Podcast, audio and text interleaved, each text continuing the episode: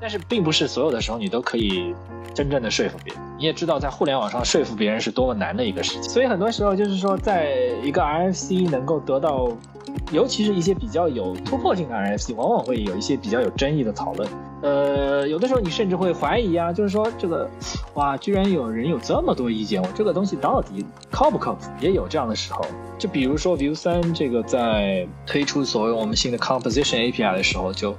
经历了很长漫长的讨论，但是总的来说，我我现在还是觉得是一个正确的决定吧，就是顶住压力，还是决定这个东西要做，所以。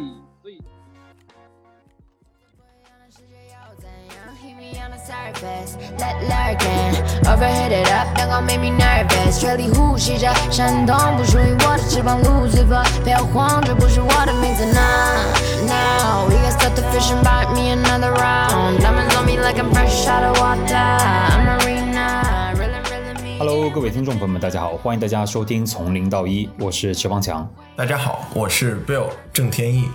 在从零到一第三季中，我们寻找那些真诚、有感染力的新一代行业领袖，让他们的故事和见解能被更多人听到。每期节目我们都会上传到微信公众号、小宇宙、Apple Podcast 等平台。那么本期嘉宾尤雨溪 Evan 是前端框架 Vue.js 的作者。Vue.js 是一个用于创建用户界面的开源 Web 应用框架。项目目前在 GitHub 上拥有超过十八万的新标数，是目前 GitHub 有史以来排名第四多的项目。而在 Web 类别排名下面，应当说是排名第一的项目。Evan 是江苏无锡人，在上海复旦附中毕业后，他来到美国科开德大学就读艺术与艺术历史。毕业后，他进入帕森斯学院就读艺术硕士。两年后，Evan 毕业，加入 Google Creative Lab。二零一四年，Evan 创建了 Vue.js 的第一个版本，并且登上了 Hacker News 等知名网站的首页。之后，他加入了另外一家知名的 JavaScript 框架公司 Meteor。到了二零一六年，Evan 开始全职工作在 Vue.js 上，而今天 Vue.js 已经是前端开发领域中的主流和标准之一。那么本期节目中，我们的主要内容包括在本科学习艺术史时的纠结，在帕森斯学院接触到了真正感兴趣的东西后，又做了哪些作品。进入到 Google Creative Lab 的故事，创建 Vue.js 的初衷是什么？为什么说框架设计就是不断的舍取？还有全职做开源项目的模式、收入、工作时长、团队规模是怎么样的？以及在成为全球最流行的框架之一后所面对的挑战。那么本期节目的片头曲依然是嘉宾给我们推荐的他近期最喜欢的几首歌曲之一，来自刘柏辛的 Manta。片尾也有嘉宾给我们推荐的另外一首歌。好的，让我们一起进入本期节目。Supply underwater，I don't need no man，绝不会看到我会黯然杀灭。I saw in 各位听众朋友们，大家好，欢迎大家收听从零到一，我是本期的节目主持人池邦强。那么本期节目呢，我们邀请到的这位嘉宾真的是非常非常厉害了，在 GitHub 上面坐拥一百八十三 K star 的关注数量，全网排名榜上 Top 十的 Vue.js 的作者，让前端工程师们大叫尤老师无被楷模，学不动了也要更新。程序界的著名艺术男青年，艺术界的著名程序员刘雨锡 Evan，欢迎你，欢迎你做客从零到一，欢迎欢迎啊，今天真的很激动。对，嗯，大家好，我是尤雨溪，然后呃，现在是独立开源开发工程师。嗯，天天在家上班的人，哇，厉害了，厉害了，气定神闲啊，很棒。这最近在做点什么？就是今天，今天其实我们现在是正在跨时区嘛，就是我给我们的听众朋友们介绍一下，因为大家没有看不到我们。呃，我呢在香港，然后现在是晚上，然后呢，呃，艾文你是在新泽西州，就是现在是早上的十点钟。没错，没错，没错。刚在这两天正准备发布一个新的小版本三点一，然后今天早上刚在那个。Review 一些文档方面的东西，又更新了吗？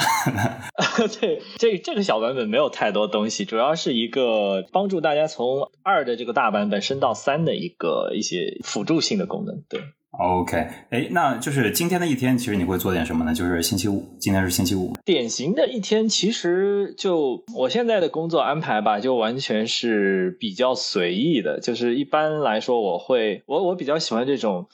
所谓的 focus cycle，给自己大概定一下，我现阶段会有一个小目标，比如说之前几周的主要的经历都是说我要发布三点一，那发布三点一其实就是一个 milestone，这个 milestone 里面包含很多细小的东西，就比如说修一些积累的 bug，然后完成一些原来 plan 好的功能，然后发布前，比如说现在就是零发布前要做好各种。logistics，就是要准备好各种文档的更新，先把文档的这些 pull request 先准备好，然后要准备好 change log，然后可能还要准备一个 blog post，然后这些东西全准备好了，然后还要跟我们比较大的一些第三方的库，让他们跑一下我们的 beta，确保没有没有一些意外的 regression 等等等等，就这些东西都准备好了，然后才能发布这样子。哎，对对对。好的，那刚才在我们的开头呢，我们也已经向我们的听众朋友们简单的介绍了一下你。刚才我们开场的时候提到了那个 GitHub 排行榜，其实在这个时点呢，我看到 Vue.js 是在全球排名第四，但是这个前三名当中，两个是教人学编程的。另外一个是九九六点 SU 项目，所以说如果要讲这个纯代码 Open Source 的话，我觉得就 Vue.js 是排名第一，React.js 其实是紧追在后面啊，是一百六十九 K，所以都得我觉得都得直呼专业是这样啊。那么今天呢？就得让我们，哎呦，这个我不是要引战，我先撇清一下，对 对对，这个今天这个，那么今天呢，就让我们走进尤雨溪 Event 的这个开挂人生，深度分享一下这个 Event 在把这个 Vue.js 打造成业界主流框架的八年之间，这个鲜为人知的心路历程。对对对，好的，那么第一个问题，其实我想问，刚才我们提到就是说你是无锡人，但是你在上海读了高中，复旦附中，就是你当时是一个人去那边读书的吗？是什么情况？就是对，就是。复旦附中当时有一个所谓的外地生项目，就是它面向全国，可以任何任何地方的学生你都可以去考，只要考得上就可以去。然后当时大概呃一千一千多个人去考，然后他取了五十个人，然后这个好像只有大概他们只做了大概三四届的样子，就是后来就没有这个这个项目。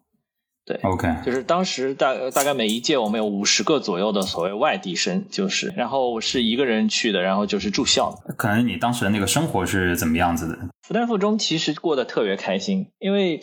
复旦附中是属于还虽然号称是上海四大，但是就是因为可能生源本身就很强，所以他对于应试逼的不是那么就是不是那种特特别 hardcore 的那种学校啊，会有很多课外的这种东西。然后我当时就。高一高二基本上都在搞一些什么学生会啊，什么当时有什么广电部辩论社、什么英语社、什么乱七八糟这种东西，就是其实挺有一种大这种校园生活的这种感觉的，就不是特别应试的那种状态。所以整个回想起来，其实我可能就我初中是上在无锡上了一个特别应试的初中，特别 hardcore，然后到了高中我就一下觉得特别解放，特别开心。他可能是不是有点像博雅教育的样子？对对对，没错没错，甚至就是博雅到后来听说还就是有些家长还不不高兴，就是说你们不够应试，就是高考分数这个你们还是得抓这样子。哎，那后面这个就是到了高三之后，然后就是你们要选择就是自己的未来一个出路。你上次跟我提到说，哎呀，这个就是上大学的时候，其实呃，你家里面是有另外一个想法的，他们可能想让你去学金融什么之类的，然后但是你执意想要去学艺术，是这样。呃，对，这个只是一个专业方面的选择，因为当时升了美本之后，美国的大学的好处就是，对吧？你升的时候不需要定专业，去了以后，然后一般是到大二最迟可以到大二下再 declare major。我刚去的时候，我就说我就不不想决定我先学什么，我先去各种课都上一上。这本身就是所谓 liberal arts 的这个一个他的他的意愿就是希望你进去先前两年做通识教育，对吧？就是。因为像像 Colgate，它作为一个 liberal arts college，它的 curriculum 它有个所谓的 core curriculum，就是你在 natural science、呃 social science 还有这个 arts 这些领域，每个领域至少要上两门课，就是会有一些这样的硬硬性的，就是强制你每个领域都要去接触的这样的一些要求。但是虽然是这样，但是整个就是当时很多去美本的，因为当时就是我们这些。一起申请去美国的这些小朋小伙伴也有一个 community 嘛，就是 CUUS，然后再加上本身 c o g a t e 在金融界也是有一些这个传统的，就是啊我们在业界也有不少校友，再加上就是本身我们这些美本留学生，你有这个毕业就业的这个压力，你需要希望能找一个这种比较会 traditionally 比较结可以更高的概率给你发 H1B 的这种行业。当时的主流，大家都是会说啊，学这个金融、math、econ，然后大家然后去去投行，就这典型的就是大家毕业去一些这种，像我当时有很多小伙伴，有的 最惨的，当时就是去了 Lehman Brothers，然后结果他还实习，然后实习完了拿到了 offer，结果在毕业前 Lehman Brothers 就垮了，然后他就特别郁闷。然后但是这就我自己上了一些 econ 的课以后，就觉得说我对这个东西不是特别感兴趣，就是或者说我对于成为一个华尔街之狼，并不是就觉得那并并不是我这样的人去适合的一个这种生活方式。而且我也不太，就我不是一个特别怎么讲特别 driven 的人，就是就对我不感兴趣的事情，我就特别没有动力。就是那我感觉到就是学习后面你决定去学习艺术，但我就感觉学习学习艺术这也算不算是在当时算是一个比较偏的一个选择呢？因为我感觉这个学一来吧，这个我对艺术的这个就业我可能也比较了解比较少，就是我也挺想问说，哎，那当时如果你们读了这个专业，一般毕业之后大家都是怎么就业？你是怎么考虑的呢？还有一个就是呃。呃，那就读艺术，我感觉读艺术的人感觉都挺有个性的。你觉得自己是一个非常有个性的人吗？嗯，我觉得我属于就是比正常人可能稍微有那么点个性，但也不算是特别有个性的人。就我我整个的大部分的选择还是处在一个循规蹈矩的这个范围里面。就我其实是一个比较 risk averse 的人。OK，整体上来说，但是就是我人生中。最大的几个决定反而都是比较的反主流的这种选择，就是其实也也挺矛盾的，就是。所以你你那个时候的性格跟现在这个性格，你觉得自己变化大吗？嗯，我觉得一一直都没什么变化吧。对我的一个最高的原则就是说，不要强迫自己去处在一个整每天都需要做自己不想做的事情的这样的状态里面。当时有什么让你特别 struggle 的事情吗？就是特别是在做这样的选择的时候，还是其实是你比较水到渠成的一个东西。虽然家里人在阻止你，但是你觉得还是可以自己做决定。对，当时的 struggle 就是还是有压力吧，因为我我家庭也不算是特别有钱。虽虽然就是说我去美国也拿了这个 financial aid，就是但是怎么说，就是我我的父母还是有很高很大的期望，希望我可以在美国留下来，然后找个工作。这样子，所以就是说，再加上本身就是说去去美国读书，然后呃，还是希望能够在毕业之后，在美国的这种呃，不管是做什么行业，因为希望可以就是在美国的行业至少有一些经验，对吧？这个，不然就觉得你读完书就回去，那肯定是很亏的一件事情，就觉得至少当时是这么想的，所以当时还是有很强的一个一种压力，就是。来自家家人的这种期望，还有本身就是对于说希望能够在美国多学一些东西吧，就是不光是学校里的东西，更多的是就是在你在就是进入一个行业去去学习一些美国的这些东西这样的一种期望。等于说我在这个 math、econ、金融这些这些领域，还是就是说在前两年还是做了一些努力，但是最终就是发现我没有办法强迫自己去喜欢这个东西，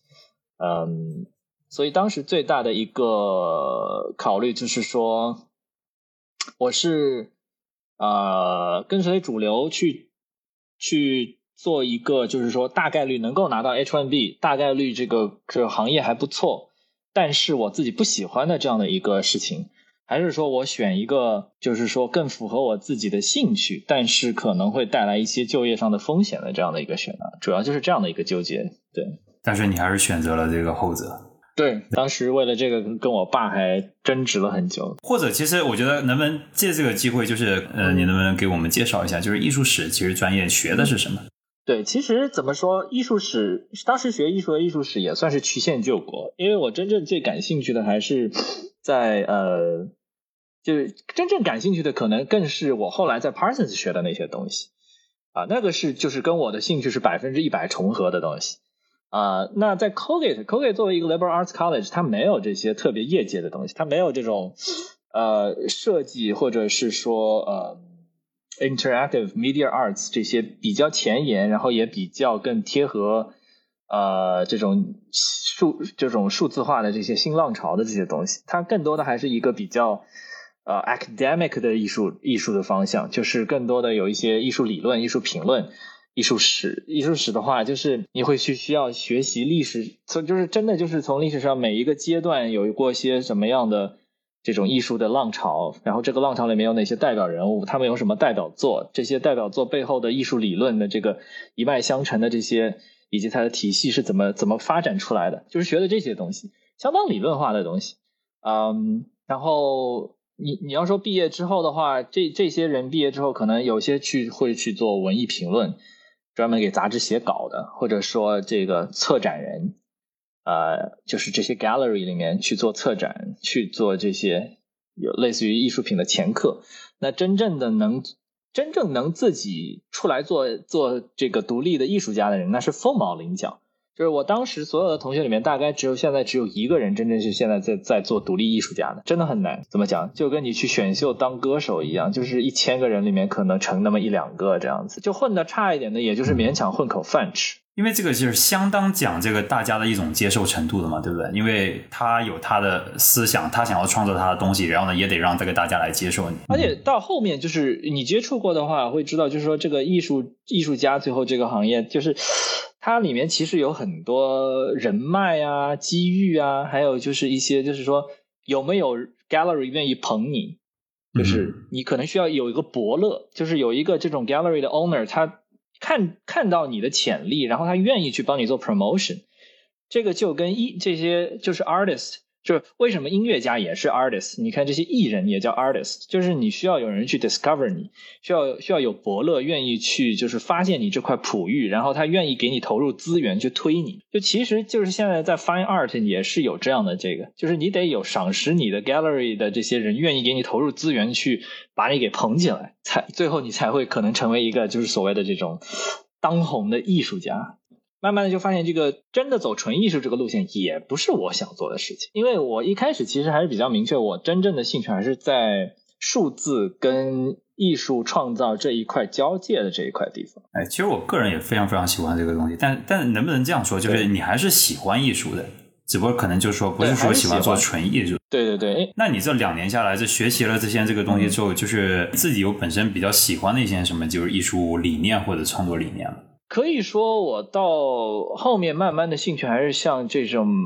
现代的 media art。怎么讲？因为因为艺术也是结合时代的嘛。就是到后面，我对这些古典的绘画这些东西、雕塑这些东西，就更多的是当做历史去看了。我后来比较感兴趣就是这些 new media art。到后面，艺术跟尤其是到了数字艺术这一块，它数字艺术跟设计跟以及编程这些领域的这个界限变得很模糊，就有一些这种比较。接近于数字行为艺术的，就比如说有人创造了一个网站，然后这个网站它整个网站是一个 HTML 的文件，然后但是这个服务器在 serve 它的时候，每隔一段时间就会抠掉一个字节，随机抠掉一个字节，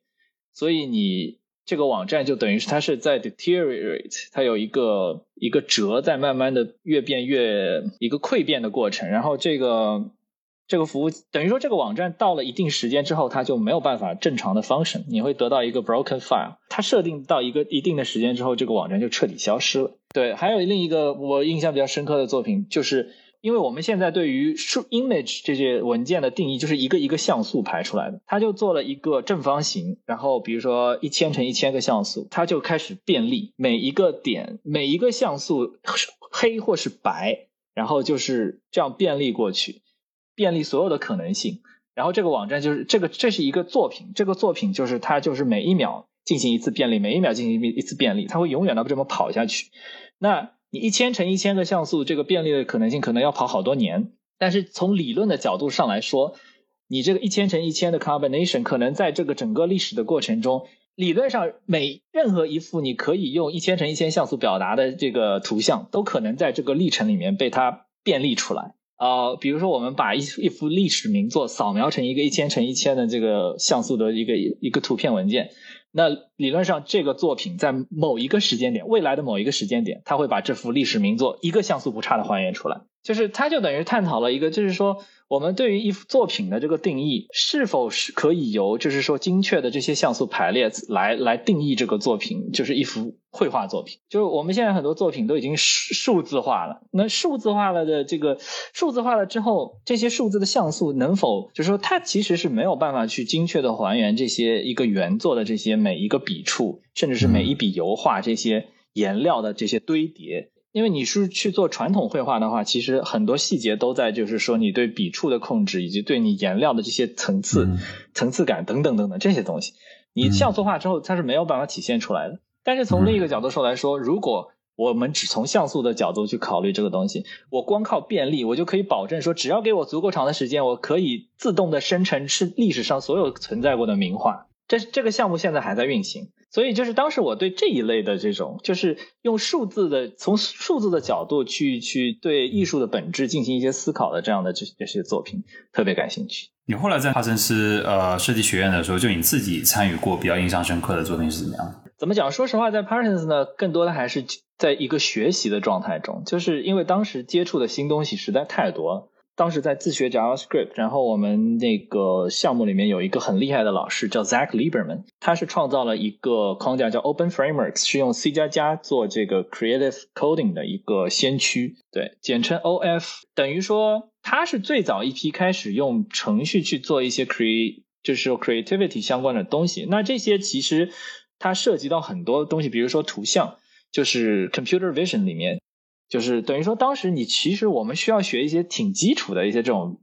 物理啊，这种计算就是计算机的这些物理模拟啊，还有一些这个 CV 的基本的这个视觉处理啊，一些，其就这里面有很多东西，你如果说让一个设计师来学这些东西是很难的。但是就是 Open Frameworks 它做的就是说我帮你把一些业界的比较成熟的库，比如说 Open CV 是一个业界的一个业界标准的这种 Computer Vision 的库，它给你包一层，然后给你一个用比较能够简单的设计师也可以调用的方式，让你可以做出这样的东西来。然后通过这些东西，你可以做出一些很有意思的东西，就是你需要有一些基础基础的这些技术方面的 Building Blocks，然后你才可以解锁一些你的想象力。就简单的来说，你一个整个 category 就是通过这个对于人的图像识别来做一些艺术的东西，因为有了图像识别之后，你的艺术品可以开始跟你的观众产生互动，这个是传统的这个静态的艺术是完全没有的一种能力，就是就听起来有点像装置艺术那些嘛，就装置艺术不是也对对对，装置艺术其实很多现代的你看装置艺术能够跟人互动的。它要么是通过图像识别，或者是通过这种声感，或者是 motion。或者是这种，甚至是做温度，就是各种 sensor。就是当时我们也有一些这种所谓的，现在好像叫 ubiquitous computing 还是什么，就是比如说用 Arduino 是一个这种一块小的这种电路控集成的这种控制板，然后通过这个 Arduino，你可以接入各种 sensor，可以测温度，可以测湿度，可以测光，可以可以接摄像头等等等等，accelerometer 测测你的这个加速度或者是你的 tilting 的这些东西。就是各种 sensor 接到这块板子上，Arduino 可以再给你一个比较好用的一个编程的这个入口，你可以写一个比较简单的一个类似于 Java 的一个 subset 的这个语言，然后就可以很简单的去跟这些各种 sensor interface，然后你通过这个，你还可以再接到你其他的东西，比如说接到一个。用 JavaScript 写的一个 interface 上面，然后你可以自己对它进行控制，当时就很好玩，就是各种 building block，你可以发挥你的想象力，把它全部拼在一起，做出各种各样有意思的东西。对，我觉得这个好像是有点像是，感觉有点像是什么第。第三只手、第四只手那种感觉，就是无形中给你增加了很多那种，就是跟世界交互的方式那种可选项。你发现就是，哎，你可以通过编程，对，就是到最后你就会发现编，就是说编程是一一一以贯之的，就是说，嗯，它拓展了你，因为很很多时候最后我你对于艺术品的定义，创造者的定义，就是说你创造一个东西之后，这个东西你它跟你脱离了关系，它它成为一个。自自己处在一个运行状态中的东西，那这个东西它通过编程以及这些各种就是拓展到现实中的这些 sensor 的这些东西，你可以赋予它一一定程度上的这种所谓所谓 autonomy，它成为了一个你你赋予它一个运行的逻辑，然后它去可以执行出一些有意有意义的结果出来。就是说从这个角度来说。编程，你你创造一个程序，跟你创造一个艺术品，在这一点上，我觉得本质上是有很相似的地方，就是。对，其实你讲的这个东西，就刚刚就是本来可能想问，就是你为什么接触 JavaScript？这样听下来，其实接触 JavaScript 或者是 Anyway，或者甚至可能是接触 C 加还是什么其他语言，这些都是非常就是在这段就是你在做的这个事情当中，其实是非常自然的一个事情，因为它只是你去实现你的创意的一个工具。对对对，没错。对，然后其实你刚讲那个就是有相似那一点的那个东西，就是就是你的背景也让我想到了，就是这个《黑客与画家》，就是现在这本书已经讲烂了嘛。我我觉得大家讲到这本书就觉得可能。呃，是因为我就感觉就是说，大家现在可能已经普遍的意识到了，其实艺术和程序他们其实都还挺共通的，就是他们都是在一份就是非常有创造力的一个行为。那么就是在我们现在这个时点上，就是呃，从你现在回过头来看这么一件事情，就是你觉得在你又做艺术，然后呢又做程序，你有什么经验吗？就有没有什么就是 take away 可以分享？其实就是我大概刚才讲的那些感悟，就是说，嗯。怎么说？我是我现在是越来越觉得，就是说，在做出作品、创造这一点上，就是说，创造的冲动是没有办法后天去形成，那后天去强行把它给弄出来的。我们作为人的创造冲动都是先天的，就是每个人应该都有一种创造的一种欲望。当然，每个人创造的欲望强烈程度不一样，就是关键在于你是否能找到一个你自己又可以有一定的 expertise，有这样的手段去把你创造的欲望去。用一种你自己觉得满意的方式去把它给表达出来，但是就是我是觉得说，每个人创造欲望都是天与生俱来的，看你是否能找到一个最适合的方式、最适合的途径，把你那种创造的这种东西给给表达出来，找到最趁手的那个方式，我觉得是比较重要的。呃，像我来说的话，就是我其实一直都是觉得说我是一个很想去创造东西的人，但是等于说我从小到大的这个过程就是。我一直在摸索，说哪一个表达手段是最适合我的。一开始我以为是艺术，后来我觉得说，哎，会不会是设计？就是甚有一段时间我想做平面设计师，但是后来慢慢的发现，就是呃，写程序给我带来的这种创造输出的这种感觉是最强烈，而且也是最顺畅、最自然的。我在写程序，用程序去创造一个东西的时候，我可以很自然的进入那个 zone。呃，我不需要去逼自己进入这个宗我自然而然就会进入那个宗。那我觉得我找到了这样的一个东西，然后我再往这个方向去发展，就是比较自然而然的事情。如果我要强迫我自己去做个平面设计师，其实我也做一些平面设计，也做过，但是我就发现我在做平面设计的时候的状态，跟我写写程序时候的状态是不一样的。写平面设做平面设计的时候，我会。我自认我也有一定的天赋，但是我发现我跟那些就是我在 Google，比如说 Google 的一些同事，那些设计师做的时候，我就发现我们的状态完全不一样。我在做的时候就是很纠结的那种状态，就是虽然可能他们做的时候也会有纠结的时候，但是就是就是我会发现这里面有一些本质的区别。就是我在做设计的时候，就是始终是一种有点水流不畅的感觉，虽然最终有的时候也可以做出一些我觉得还不错的东西。但是跟我写程序的时候状态完全不一样。写程序的时候，就是我我我写着写着，突然水管子就开了，然后就那个 flow，就是会有那种 flow 的感觉。我觉得我可能可以想象一下那种感觉，我觉得我可能也有过那种感觉。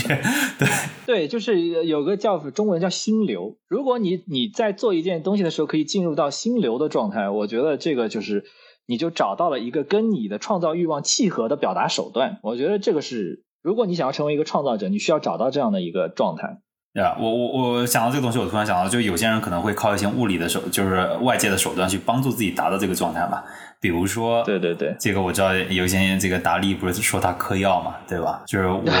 对音乐家也有这样的，对对对对。然后我最近就是发现这个，我最近的一个手段就是喝红牛，就是要喝很多红牛，然后让自己心跳加速加的特别快。加特别快的时候，我就会就是我们公司有一个小房间，我就把自己关在小房间里面，然后那一天就感觉自己效率特别高。然后呢，到了下午六点钟就脸红彤彤的走出来，然后呢就是特别满意的就下班了。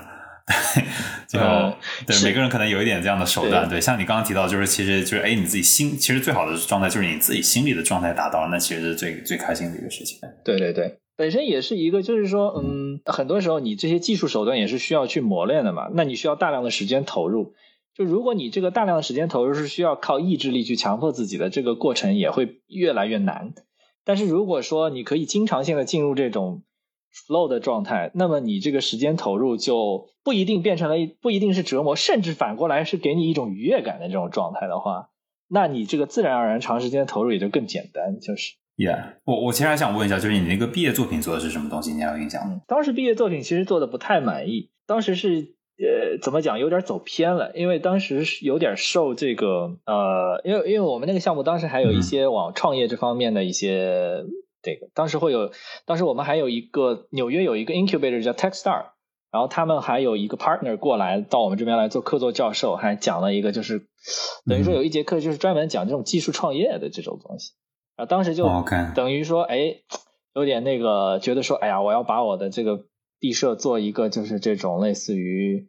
呃设呃做成一个说不定可以做成一个商业项目的这样的东西。啊，就结果做了一个有点偏产品的东西，就有点像一个 personal 的这种数据的 dashboard 这样的一个东西。那个时候还没有这样的手段。现在你看有 Apple Watch，Apple Watch 它给你一个你的人的身体状态的一个这些数据。你看你在 Google，你的浏览记录，你的这些就是我们现在其实每天所有的这些你交互的这些数字的东西都会给你产生数据。这些数据在在广义上来讲，等于说我们现在是把数据卖给了这些大公司。这些大公司在利用我们的数据去做各种各样的深度学习，然后去研究我们的行为，然后去找出怎么样从我们这边赚更多钱的这种手段。嗯，所以当时的想法就是说，我希望有这么一个东西，就是说，首先你要 own your data 啊，其次怎么样把你自己的这些 personal data make sense。所以当时是做了这样的一个东西，就是假设我可以收集到关于把我所有的这些被收集的数据都拿回来。然后我可以用怎么样的方式去表现它？就做了这样的一个 dashboard，嗯，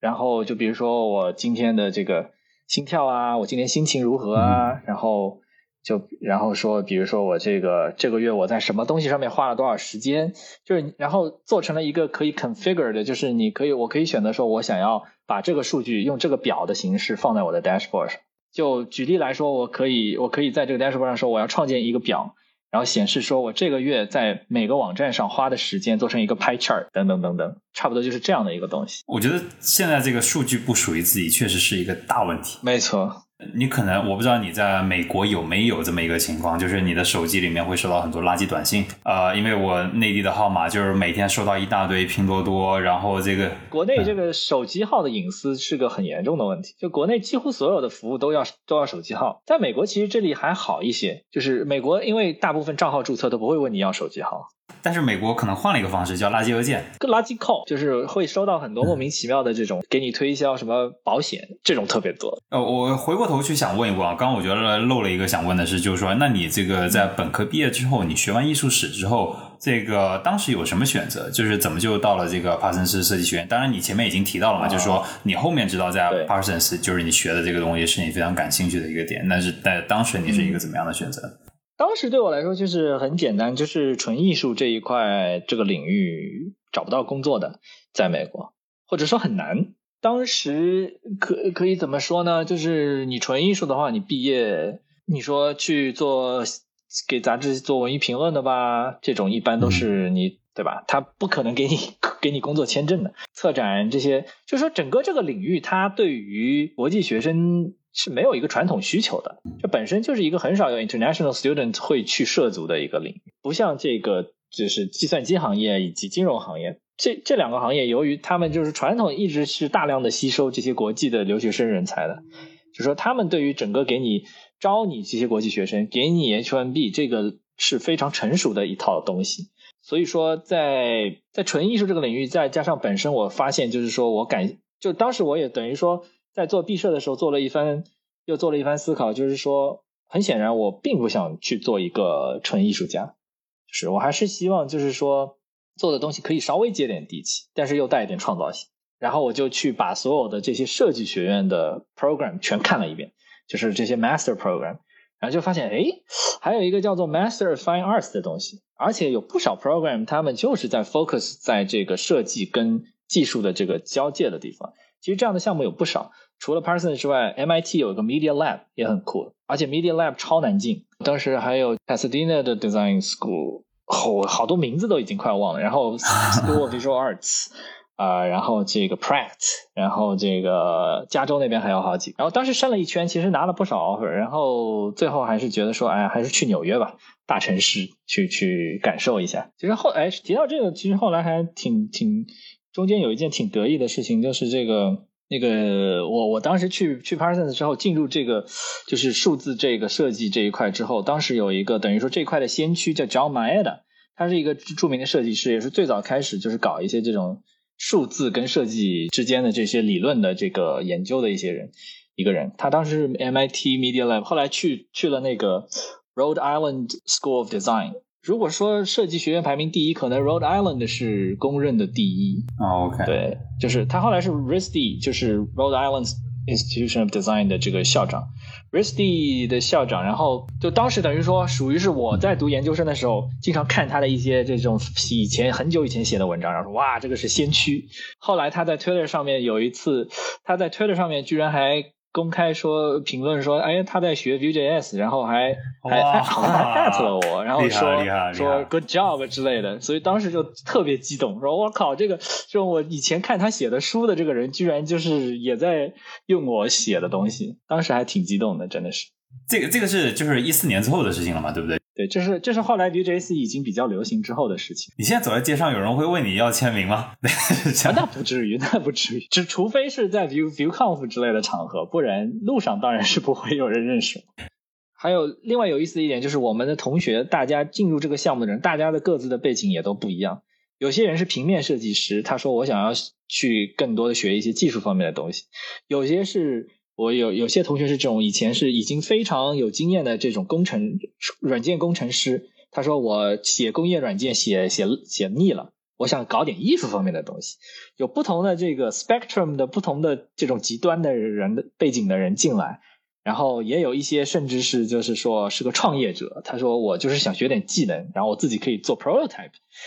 大家各种各样不同的想法、不同背景，然后你要跟这些人组队去做不同的 project，怎么讲？就是有点像这种一切都很混乱，一切都很未知，每一个下一个学期会发生什么事情完全不知道，就是这种感觉。那真的感觉每天都很刺激，就是怪不得你说很开心，但也很累。所以你你后面这个毕业就是什么时候慢慢清楚，就是自己觉得就是未来要干什么？就毕业之后你是加入了 Google 的 Creative Lab 嘛？这是你当时的。唯一选择吗？可以说是这样，就是说我一开始快毕业的时候，我比较倾向于是去一个这种 creative agency，还是严格来说是属于广告行业，但是会偏向于用一些比较尖端的技术手段去做一些比较 unconventional 的这种商业广告的这些团队。有一个网站叫做 creativeapplications.net，对，就是你你去看一下这个网站上面的案例的话，你大概就可以理解我当时感兴趣的这个业界是一些什么东西。整体上来讲，就是处在于纯艺术跟商业化广告中间的这样的一个范畴，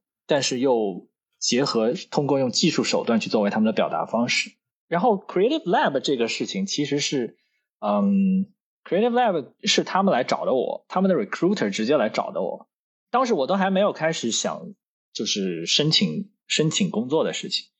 就是等于说正在我想要开始找工作的时候，Creative Lab 直接就找上门来了。你当时是不是做了一件什么事情？对对对，我当时做了一个叫 Clear，就是 HTML5 Clear。当时有一个叫 Clear 的应用，最早的在 iPhone 上面用手势进行这个 To Do 的这个处理的这个应用。等于说，它开启了这个用左滑右滑这些手势来，等于说一个新的交互的一个范一一一种范式啊。当时我看到这个之后，就觉得哇，这个这交互好酷啊！但是我当时又不会写 iOS 应用，我当时只会写 JavaScript。正好那个时候又是 Google，它当时在推很多叫 Chrome Experiments。Chrome Experiments 就是很多就是说，在很久以前，大家就觉得网网浏览器就只是渲染 document 的一个东西，大家印象里网页就是网页，就是一堆字，一堆 box。那 Chrome Experiments 就等于说我 Google 说我要颠覆大家对于浏览器能做什么这样的一个固有的成见，所以 Chrome Experiments 就有好多这种什么直接在浏览器里做一个三 D 的这种动互动的 MV 啊，还有什么做这种三 D 的 WebGL 的地球的这个 visualization 啊，还有做这种把你整个网页上所有的东西全部啪变成 physical 的，然后可以掉下来互相碰撞的这些各种各样很酷的这种实验，就大家就。就等于当时就觉得哇，浏览器还可以做这种事情，呃，所以我当时就看了这些，就觉得哇，真的，其实 JavaScript 潜力很大呀。所以也是等于说我当时就决定说，嗯，我应该认真学一学 JavaScript。所以当时就自学了 JavaScript，然后又看到这 Clear，然后就觉得说，哎，这个很酷，我来试试看能不能把它的这个交互在浏览器里面给它复现出来。所以当时就做了这么一个小 demo。做了这个 demo 之后，结果这个 demo 它上了 Hacker News 的首页。也是很多人就说哦，没想到浏览器里也可以做出这样的交互来，呃，所以这个东西其实还引起了一些大公司的注意的。当时还 Facebook 那边还还还等于说来问我有没有兴趣过去实习，然后我还特意飞去了 Facebook 总部去面试。结果去面试之后，发现我当时的 JavaScript 还是太菜了，就是当时我 JavaScript 就是野路子的 JavaScript。然后我我印象特别深刻的就是中间那个一个一次一个白板面试，然后他叫我说。叫我手写 JavaScript 那个 prototype inheritance，然后我当时就懵了，然后就搞了半天没搞出来，然后很理所当然那次面试就没过，然后没有拿到 Facebook 的实习。不过。我当时其实也没觉得是个损失，这这次标题就写成 Facebook 后悔莫及，什么什么之类的。那那倒也不至于，开个玩笑。呃，有一点是我特别想讲的一点，就是你说 JavaScript，就是说你刚说自己野路子，其实我觉得这个可能就是所谓 JavaScript、PHP 或者什么之类的语言，他们非常包括 Vue.js，我觉得非常厉害的地方，因为。做了一个工具，有些人觉得就是说我学会了一个非常难的工具，他觉得我特牛。但是做出一门让所有人十分钟就能上手的工具，我觉得更厉害。就像你刚说的，要找到一个趁手的工具去表达自己的意愿，然后这个工具呢很容易的去表达自己的东西。我觉得就是 JavaScript 做到了，Vue.js 在它的领域也做到了，还有包括 PHP 在它 Web 的领域那些地方也做到了。所以我觉得就是说，其实我觉得这个是一个这个东西非常厉害的原因之一。对，可以说，哎，其实。这一点说的还挺挺符合我做 View 的一个一部分的这个初衷，就是说为什么我要把 View 的一个设计重点放在就是说容易上手这一块，就是因为我自己是一个非科班出身，然后去做编程、做前端的这样的一个一个一个路径，然后我希望说我在做 View 的时候，我也希望说一个像我这样，就是说可能没有从很传统的 CS 背景过来的人。也可以通过前端 JavaScript，通过浏览器去很快的可以把我的一些有创造性的想法把它实现出来。其实是有这样的设计的想法在里面的。所以，所以当时后来他们这个就是 Facebook 找了你，然后呢，这个 Google 也找了你。当时对，除了 Facebook 还还有一些等于说一些面试的这个，但是后来就是 Creative Lab 这边，等于说他们是有一个项目叫做 The Five。现在不知道还在不在跑这项目，但是就有有好几年，就是每年会有会招，他们会招五个 new grad，就是五个刚毕业的新人，然后这五个人是组成一个类似于理论上是组成一个团队了，会有一个 copywriter，就是写文案的一个文案，一个 creative director，就是创意总监，一个 graphic designer，一个平面设计师，然后一个 strategist，就是所谓叫策略师，就是一个万金油。然后再加一个 creative technologist，那一届的 creative technologist 就是我，等于说这个小团队大家一起做一个创意项目，然后如果涉及技术方面的，就负由这个 creative technologist 来负责实现这样子。所以，所以当时就等于说，去他们问我说你有没有兴趣来做这一届的这个 five 这个这个东西。然后对于我来说，当时就是 dream job，就是完全是百分之一百符合我想要找的工作，就是哇，对，做的。东西的领域是我感兴趣，就具体做的事情是我擅长的事情，是我感兴趣的事情，同时又是怎么说？Google 大公司对吧？然后可以给我 H1B，然后这些后面的确实大公司也有大公司的好处，尤其是对于职场新人来说。所以当时就说：“我靠，这实在是运气太好了！”就是就是一个最感觉就是最完美的一个 dream job，就直接自己跑过来了。哎，谁能拒绝这样的事情呢？对，真的是，我现在想想都觉得自己运气特别好。哎，这个听了一下，就是哦，终于明白了，原来我是差在这，就是哎呀，原来我是差在这个，就是 首先我就不会上推特，开个玩笑，开个玩笑。对，这个是对，其实就现在回想起来的话，还是对于就是说，可能我当时就是在找工作这方面，self promotion 还是做的是还是有一些成功，就是做了做了个小 demo，然后。我当时很多代代码都放 GitHub，然后等于说现在大家慢慢的也很多程序员也开始意识到，就是说这种 personal brand building 就是对于你找工作是很有帮助的一件事情。对，其实当时我也没有很刻意的去往这方面去想，因为当时就是说你作为一个这种 creative technologist 的话，有一个 portfolio 去去展示你自己的东西是一个很常很正常的，就是艺术家也要有个 portfolio 嘛。当时就是。因为我是从设计这个方向过来，所以我很自然的会想要去给自己 build 一个 portfolio 来展示自己。我觉得这个比一个简历更有说服力。大家看你做过什么是最直截了当的。就尤其是在创意行业。对我我非常赞同这一点。对我我觉得在 CS 和这个设计行业，要我讲的粗暴一点，拿支笔你就能创作了。然后你说我们程序员就拿一个这个，就是拿个笔记本电脑。两千块钱的你也可以写呀，是吧？对，不需要真的写很重的东西。对对。但是呃，有一些职业，我觉得真的可能就是比较稍微比较难表达出自己的在里面的一些洞见，就是他真的需要很强的机遇和一些平台给你拉上去。呃，编程语言变成了我们现在这个，就是以前人创作雕塑要用石头和这个什么，就是那个钉子，然后去凿去弄，然后。编程语言反而也就是我们的锤子，但是这个是最容易拿到的一个锤子，就是你只要说它就行了，你就是在那边就手也不需要磨破，你就写一写，然后说你创造了一个雕塑什么之类，我觉得这个很酷，对。某种程度上来讲，我现在定位就是那个帮大家设计锤子的人。对呀，你你是什么时候开始写这个就是 Vue.js 的？就是当时是什么原因促使你就是开始去做这么一个事情？我看到网上说，当时是你是接接触了这个 AngularJS，然后写着写着，你感觉？对，当时因为我在 Creative Lab 嘛，我们当时就要做好多这种呃交互原型，然后需要做的很快，所以呃，其实很长一段时间我都是。等于说手写就是全是 vanilla JavaScript，当然这个手写慢慢写着写着，自己也等于说会抽抽一些这种常用的这种工具啊、小小库啊出来，但是就没有正经的说把它设计成一个框架。后来有一次我一个同事，他我接手了一个同事的项目，它里面用了 Angular JS 旧版的那个 Angular 一，然后我当时用了一下，就觉得说，哎，这里面。有一部分还是挺酷的，其他有一部分就感觉这个对我来说没啥用。后来其实最早的初衷就是说，因为因为其实很长一段时间，那个时候大大部分人除了 Angular 之外，当时就是最多用的就是 Backbone 加 jQuery。Backbone 它不涉及任何就是说所谓的数据和界面的同步，所以是 Model 和 View 之间的同步。它根本就不不不管这事儿，你怎么同步是你自己的事儿。模所谓模板引擎也好，用用 jQuery 去手动操作这个 DOM 也好，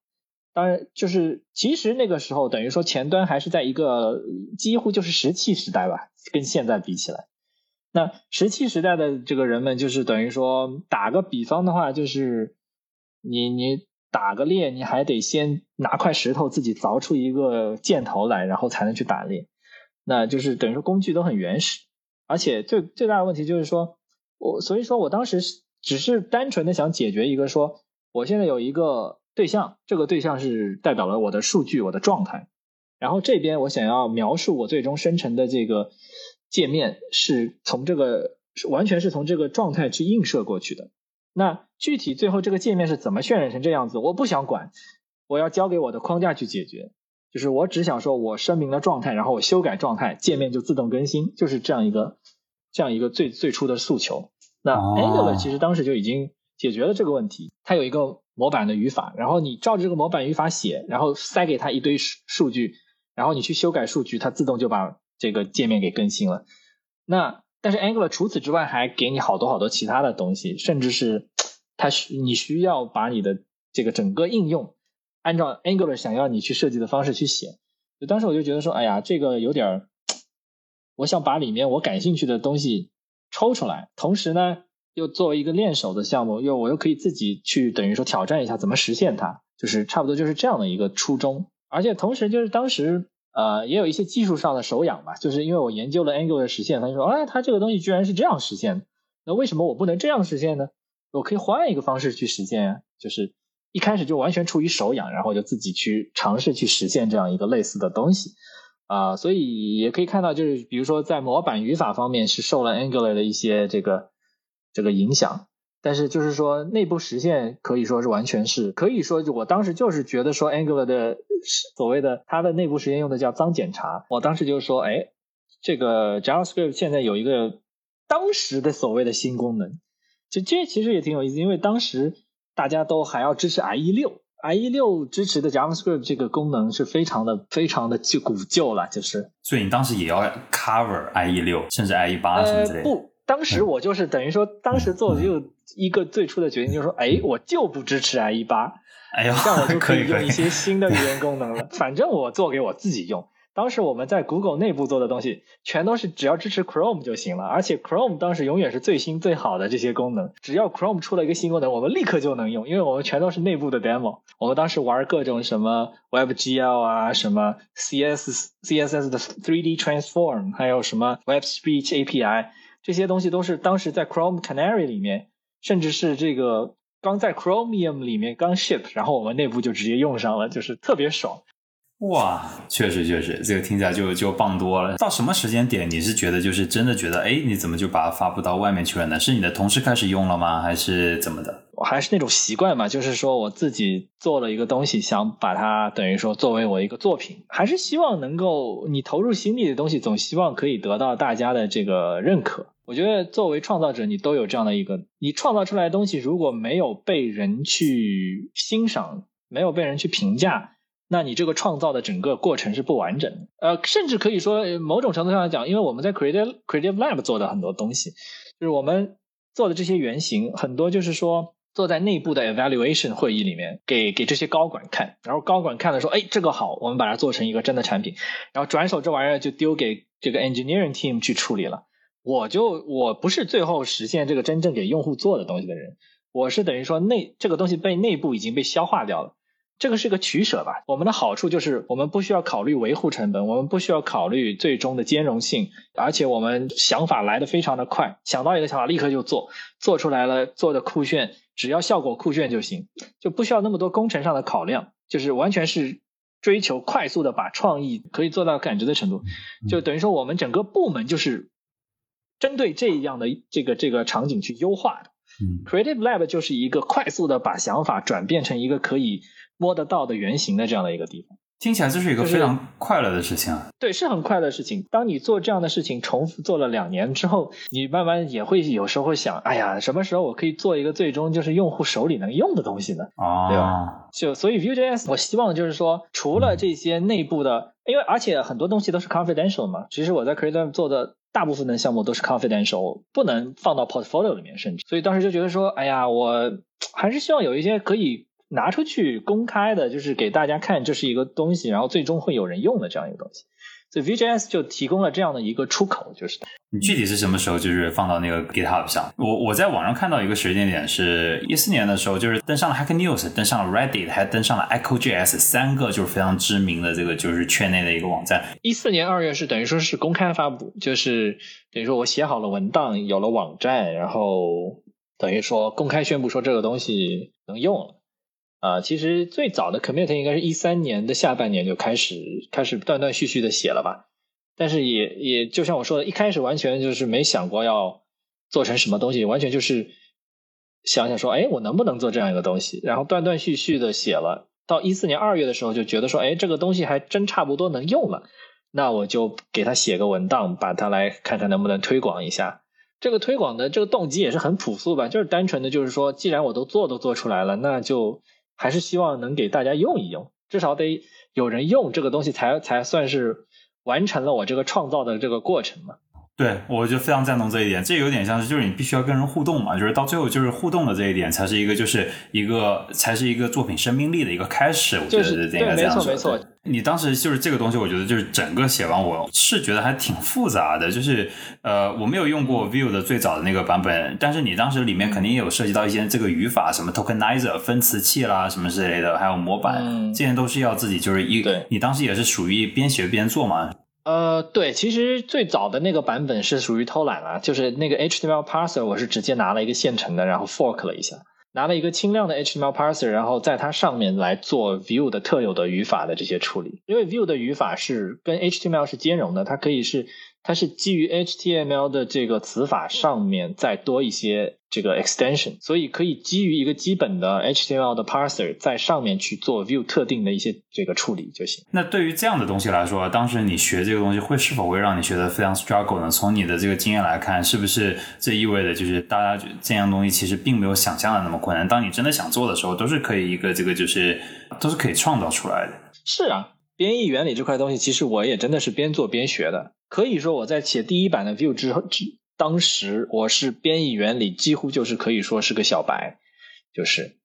啊，对于什么这个 tokenizing 啊，还有这 AST 啊，还有这些等等。我当时就是完全就是说，哎，我也不不懂，我就看看能不能瞎捣鼓，能不能捣鼓出来这样一个东西。你如果去看 Vue 二的这个编译器的实现，其实是非常糙的，就是非常简陋的一个东西。我们在 Vue 三里面现在稍微正经一点了，我们有自己的 parser，然后有 transform，有 ast。CodeGen 等等等等，就更像一个正经的编译器。当然，就是呃，从更严谨的角度来说，跟真正的工业级别的编译器还是就是真正的工业级别语言的这些编译器，还是完全不是一个性质。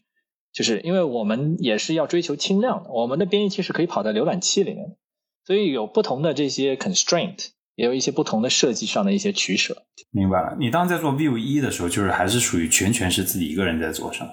对，完全是最早版本，因为完全就是个 personal 的一个 hobby project。I see，我知道你后面就是后面去了另外一家，当时其实是非常火的一个 JavaScript 的团队，呃，叫做 Meteor。然后我也想，然后我这边想问的可能是说，就是其实创建框架这个东西啊，特别是这样的一个，怎么去解释一个怎么说呢？就是让大家说，哎，你要按照我的想法去创造一个应用，就像 Angular 一样，就像 React 一样，说，哎，你要这样写，这样这个视图会这样的会被解释。创造这个东西，这其实是在重新思考一个事物怎么被表现，怎么被维护，然后呢，怎么又持续发展一个过程。我觉得会不会有很多这个非常。难受的部分就觉得就是你，因为你你，我觉得可能会有那种感觉，就是我想表达说，呃，你想要追求完美，但是事情就是事实是有摩擦力的，觉得这样做也不太好，然后那样做也不太好，你想要这个东西在这里漂亮一点什么之类的，就是。对，这是一种取舍。对对，而而且你加入了 Meteor 之后，就是同时你又面对了两个框架。你是呃，我觉得这边可能问题太多，我们一个一个聊。对，所以我就想说，这个，对，你你你当时在设计这个东西的时候，有没有什么让你自己非常难受的一些过程，或者是让你最后自己，比如说，哎，自己跟自己和解了，甚至 可以说，慢慢的也是觉得说，框架设计这种东西到最后都是一些取舍。而且，就比如说，嗯，最早的 View 设计出来之后。然后后来大家老拿 View 跟 React 去比较嘛，然后就是可以说我们在设计的时候也会意识到说，哎，有一些 View React 具有的一些能力，确实 View 一是没有的。就比如说，呃呃，灵活的用 JavaScript 去表达你想要表达的视图视图的这个结构，就是这就是 Virtual DOM 的一个定义，就是说 Virtual DOM 就是说我用一堆 JavaScript 对象来表达说我最终想要生成的这个状态。最终想要生成的界面，那 view 的话只能用模板来表达。那而 React 由于它这个东西是一个数据结构，所以你可以怎么讲，自由的去生成它，而不需要一定要用一个模板字符串来表达。那就是说，我我们会整个在光框架设计，即使是到今天，为什么说会 React 有 React 的市场，View 有 View 的市场，然后现在还有一些。呃，比如说 Angular 依然其实还有很大的存量，嗯嗯啊，然后现在还有一些新兴的框架，比如说像 Svelte 等等，这些不同的框架其实里面都存在着在不同的层面，比如说在数据层面如何组合逻辑，在渲染层面是选择模板还是选择 Virtual DOM，还是说在中间做一个平衡折中，每一个框架其实都做了做出了不同的取舍。那这些不同的取舍就决定了他们所适合的这个用力，以及最终他们面向的吸引的人群可能会有所区别。这个慢慢我领悟到的一个东西就是说，在工业设在在设计一个面向大量的用户的这个东西的时候，呃，就是你没有办法让所有人都满意，更多的还是明确说你要你的这个 happy path，你的用户的 happy path 在哪里，然后你去针对这个 happy path 去做优化。可以说是 find your niche，然后然后 play your strengths 这样的一种感觉，但是这也是一个相对的，就是说，嗯，所所以我说这里面的平衡还是一个很有挑战性的东西，就是说，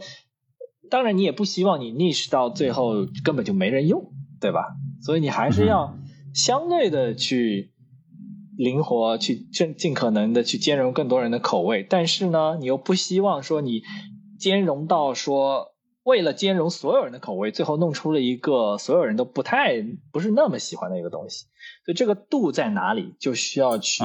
这个东西就只能通过你很长时间的具体一个一个问题去思考、去琢磨，最后最后你自然而然的去去找到你这个边界。这个东西是一个很难说你从一开始设计一个框架的时候就就去明确的一个东西。你你你让我看到了一个事情，就是你的，因为你现在这个用户量已经特别特别大，百万级用户量是这样，对就是里面无论如何总是有几波人是在打架的，所以如果你要让他们都喜欢，就等于他们都不怎么喜欢，没错没错，对，所以就是你你让一波人喜欢，那等于是永远就会有另外一波人不喜欢。这个跟编程语言其实也是一样，就是你看这个，我们还在不停的就是发明个新的编程语言。你看当年这个 Ruby 跟 Python 啊争啊争啊争啊，现在又是 Rust 跟跟 Go 又争啊争啊争，就是你永远没有办法说一个语言去满足所有人的口味，因为大家都在用这些语言做不同的事情。你你觉得你是一个像 Linux 那样仁慈的独裁者吗？你想成为那样的人吗？可以说，事实上，我现在就我们就是这样的模式了，就是。但是我觉得，就是 BDFL 就是仁慈独裁者这个模式，它并不是说我可以想怎么样就怎么样。嗯 BDFL 的它的根本定义还是在于说，有这么一个人，他拥有对于这些有争议的决策有最终拍板的权利。这这个 BD 不代表 BDFL。嗯，不需要对社区负任何责任啊，因为因为问根本原因是这样的，对吧？社社区大了，一百多万人的社区，我们出一个新的一个设计，然后有些人喜欢，有些人不喜欢。社区内部如果意见不一致，你需要有一个人可以最终说，OK，我谁我来决定，就是说这个平衡应该怎么怎么做这个这个这个取舍。如果没有一个人能够做这样的决策，就会陷入无尽的扯皮当中，那你这个社区也就没有办法。就没有办法得获得实际的进展，所以我个人是觉得，就是说，对于大型的开源项目，你需要有一个这样的，怎么讲？就是有些有些项目，他们采用这种所谓的 committee 机制，就是 technical steering committee，就是一个六到七个人的这个技术委员会，大家投票，对吧？这也是可以的。但是呢，投票也有投票的问题，你的 governance overhead 会大很多。这个就是看项目而定了，看你项目本身，就是说。是否有足够这样多对于项目的这个整个的技术的这个 context 有足够把握的人，有资格来来做这样 committee level 的决定，以及就是说你要去定义怎么样来 elect 这些人。定义这些人的任期，这些人的这个这个，如果这些人之间出现了一些个人的恩怨、意见不合，怎么处理都有取舍，就是会带来很多潜在问题。比如说 Node.js，其实就是也有各种抓嘛。你一旦这个变成了这个 committee 制了，你的整个效率必然降低。你就看这个 JavaScript 这个语言现在是一个 committee 制的语言了，它是所有的决定都是 TC 三九来决定的。那 TC 三九里面这个当时为了通过一个一个设计要花多长时间？这个怎么讲呢？就是一个取舍吧。就是有些新特性可能要花几年都还没定稿。就比如说 JavaScript 里面这个装饰器 Decorators 已经反复修改了好几版了，至今都没有定稿。像在 Python，Python 里面就是说 Python Guido 也是 BDFL，它也是 BDFL，但是你看它即使是 BDFL，它也有很大的压力，就是。他当时搞 Python 三也也是受了好多的这个非议，然后他自己推一些这个 Python 的语言的 Python 他们那个叫 PEP，就是跟 IFC 是差不多的东西。Guido 他自己推一些 PEP 也会被社区给怼的，就是他最后就放弃之类的事情也不是没有。这些都对于这个 BDFL 本身的这个怎么讲？呃，很多时候你想要去推进一件事情，并不是说我就是要这样就可以了，因为。因为如果社区的反对意见特别强烈，你还是一意孤行的话，那你会失慢慢的你会失去社区对你的一种信任，就是你还是要表现出就是说你愿意去听社区的声音，说我是对社区负责，你要表现出这样一个态度。如果你没有这个态度，那社区就会慢慢的觉得说你并不是以社区的这个利益作为你的一个根本的考量，那可能慢慢的社区就会开始分裂，会有人搞 fork。可聊到这边，我觉得有时候你越做越大，然后呢，身上的重量越来越多，有时候会不会有一点点这个，就是感觉丧失了 creative 的那些乐趣？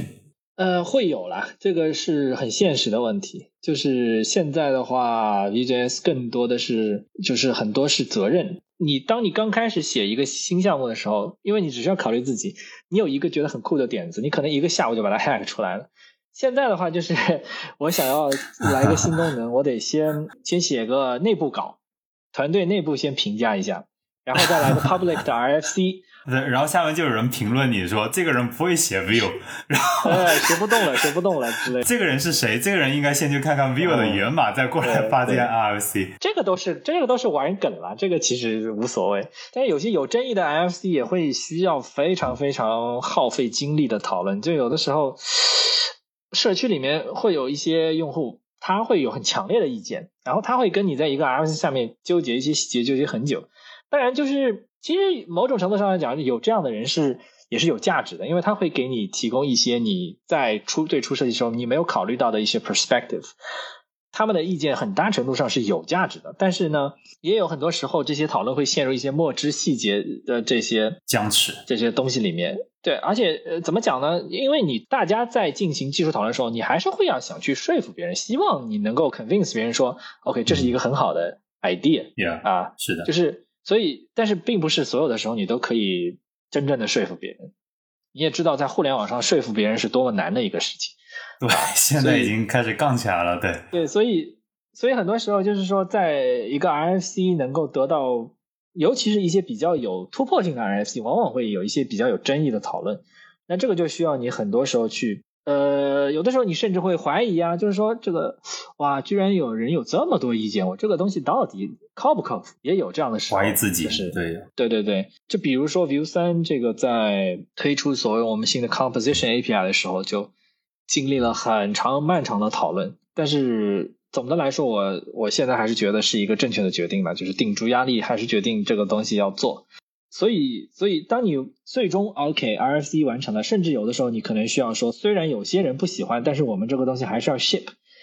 这个时候就需要你 BDF 要去拍板一下，因为因为事实上，就比如说 Composition API 这个，它不是一个对所有人口味的东西。有些人不喜欢，有些人觉得说 OK，它确实解决了我的问题。这个时候你就就需要有一个能够拍板的人说 OK，这个东西我们要写。具体这个。里面的取舍，就比如说，你要不能影响现有的 API 的使用体验，你要考虑到各种对于现有生态的影响等等等等，你要把所有的这些问题全想清楚了。OK，RFC 终于可以通过了。通过之后呢，实现反而变成了比较简单、相对简单的事情。但实现完了，如果涉及一些内部的改动，那你还需要保证稳定性，所以你这个时候就需要去发不停的发 beta、发发 RC，然后去测试稳定性，然后。写文档，写文档其实也是花花很长很长时间的事情。往往一个有时候一个新功能，可能它写文档的时间跟你写代码的时间差不多。等于说到今天，Vue 要添加一个新功能，中间要耗费的整个精力和时间，可以说比起刚开始作为一个个人项目呢，这个不可同日而语。就是这也是为什么现在我把它作为我的全职工作，就是因为。因为如果我还是以当年的那种心态，希望说哦，我一个下午就可以出一个新功能，嗯，就不太现实了，已经就是。我们刚刚讲到，就是说你这个是在 Meteor 那段时间，一四年到一六年，对对，一四年到一六年你在 Meteor，那个时候你同时面对两个框架、两种思想的话，嗯，会不会有让你这个就是非常折腾的地方，就是非常互相打架的地方？嗯，其实还好，因为 Vue 是一个纯前端框架，在当时还是一个纯前端框架。然后 Meteor 它是不矛盾，Meteor 对 Meteor 是一个全站框架，而且 Meteor 当时出名的地方，它就是最早的提出了 JavaScript 全站的这样的一个思想，呃，甚至说可以是有点超前。Meteor 可以说现在其实我们 JavaScript 社区兜兜转转回来，又开始终于又又在做 JavaScript 全站了。但是 Meteor 当时等于说，它它是自己有自己的，它基于 MongoDB。做了自己的一套实时追踪，然后前后端通讯，然后包含他自己的包管理，包含他自己的构建工具，整个 CLI 全做了，就整个一套完整的 JavaScript 全站给你全做好，然后让你可以前后端实时同步数据。嗯，现在看来其实是真的是有点太超前了，以至于嗯，当时可以说 Meteor reinvent，或者甚至不是 reinvent。而是它平行的自己做了很多现在 JavaScript 现在生态已经成为事实标准的一些东西，比如说 npm 的包管理啊，这个 Webpack 这种打包构建呢，还有这种前后端 Socket.io 提供你 WebSocket 的这种处理，以及现在 GraphQL 对于这个数据库层面的这个抽象。还有现在这个前端这种 reactive update，它自己有自己的一套前端渲染引擎叫 Blaze。所以说，嗯，Meteor 是其实就是以当时的角度来看，是真的是技术层面是非常非常牛的一个东西，我也学到很多东西。但是它最大的问题就在于说，它是变做成了一个商业公司，它要有商业方面的，他拿了投资，他是，他要他要想办法去赚钱啊。啊，然后等于说可以说当时创他们的这个公司也是比较理想化吧，拿了一千多万的这个 A 轮，就是说，哎呀，我们钱够多，咱们就招最好的人，然后都这个把框架搞得特别牛，然后甚至是感我我当时就觉得整个有点自大，他们或者说也不是自大，就是他们的战略上赌的就是说，Meteor 可以定义甚至垄断 JavaScript 前。这个做全站这样的一个整个的一套生态，它是赌的是这个，所以它会有这么的庞大的投资额以及估值。但没想到的就是说，你这种所谓 Meteor，我们现在可以理解为它是一个 monolithic 的框架，就是一体化框架。它甚至等于说强制你要用 MongoDB 啊，那。这个问题就限大大的限制了它的受众可以 adopt 它的这些受众。首先，你得用 MongoDB，你不如果我有个现有的数据库，或者说我是 SQL 的数据库，我就不能用 Meteor。那这个对吧？你然后其次，当时 JavaScript 全站是还就 JavaScript 现在不像现在这么火，现在的 Node.js 火了，大家是个 Java JavaScript 程序员都会写写点 Node.js，而且现在怎么说这个 npm 也等于说这个生态也起来了。那当时很多这些东西都不在，推 Meteor 就很难。就是说，愿意 adopt Meteor 的公司，都是一些新的创业公司，直接用 Meteor 做全站产品。但是这些公司往往不是赚钱的大头，呃，Enterprise 才是，就是做这种软件嘛，赚钱往往是 Enterprise 才是大头。但是 Meteor 恰恰就是一个不太是很难在 Enterprise 里落地的一个形态。因为它对整个站的这个限制要求太多了。当时 Meteor 的整个 adoption 就是很商业化前景很很很不明朗嘛，就是我当时就看到这个问题，所以我当时也提出了一些我的想法，就是说首先要打开我们的这个包管理对接 npm 的生态，等于说当时 Meteor 自己他是想挖个护城河，就说我自己做我自己的一个包系统，Meteor 自己的包管理器，等于说一开始他觉得这是个护城河，最后发现护城河把自己围在了里面出不去了。外面的生态越来越发展，他自己在自己的护城河里面反而是，就是等于说，这个护城河非但没起到护城河效应，反而成为了限制自己的一个这个东西。啊，就当时有很多这样的一些具体的这些商业上的这些技术上的一些东西，就让我怎么说呢？我虽然被招进去了，但是我这个人微言轻，就是我还只是一个基层工程师，没有办法参与整个这种。公司方向决策层面的东西，所以当时就是主要后期就是比较纠结，就是觉得说我已经看到说 Meteor 这个最终肯定是成不了了，然后我自己这个手边这个 Vue.js 反而又蓬勃发展，所以就所以就后来就觉得说，嗯，是不是考虑这个？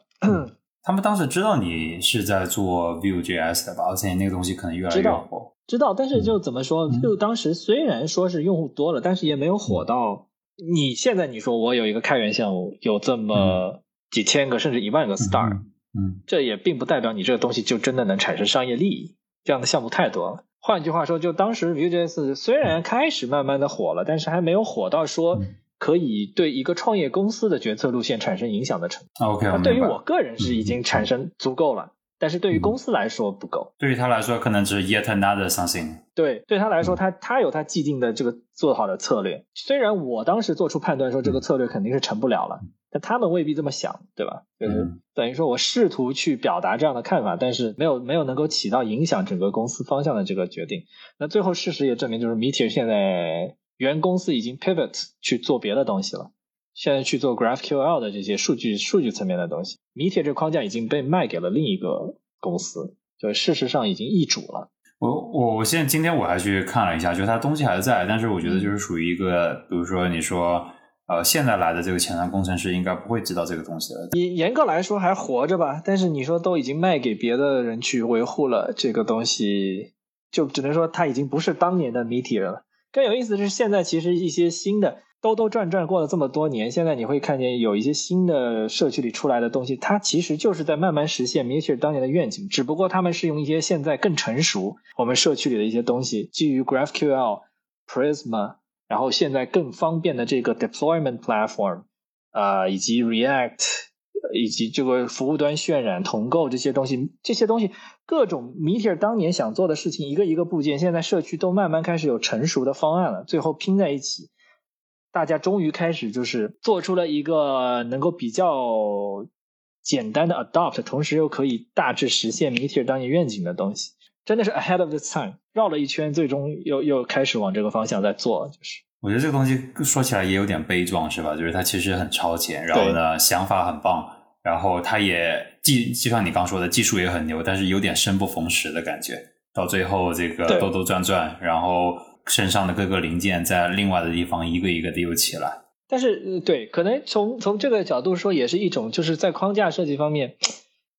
你做的越 monolithic，你就你的这个 risk 就越大，就是因为因为你呃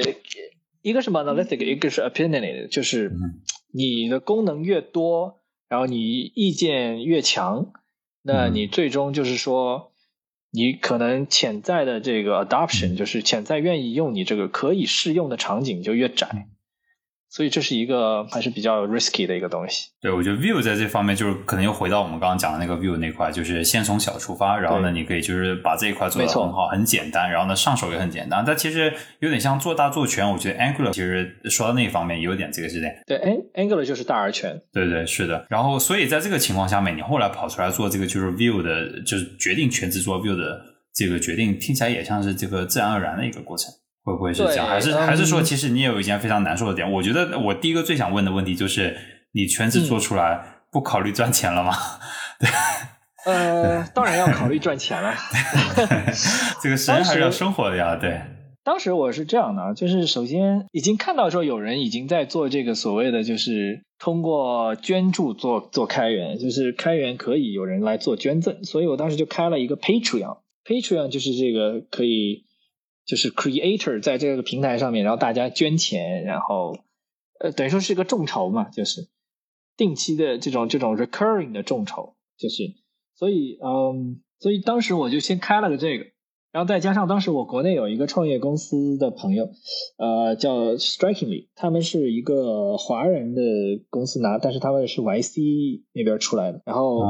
然后搬回国，搬回国，然后总之他们的 CTO 跟我是个朋友，然后他他们公司还是很有很很有情怀的那种，然后他们就说我们有一个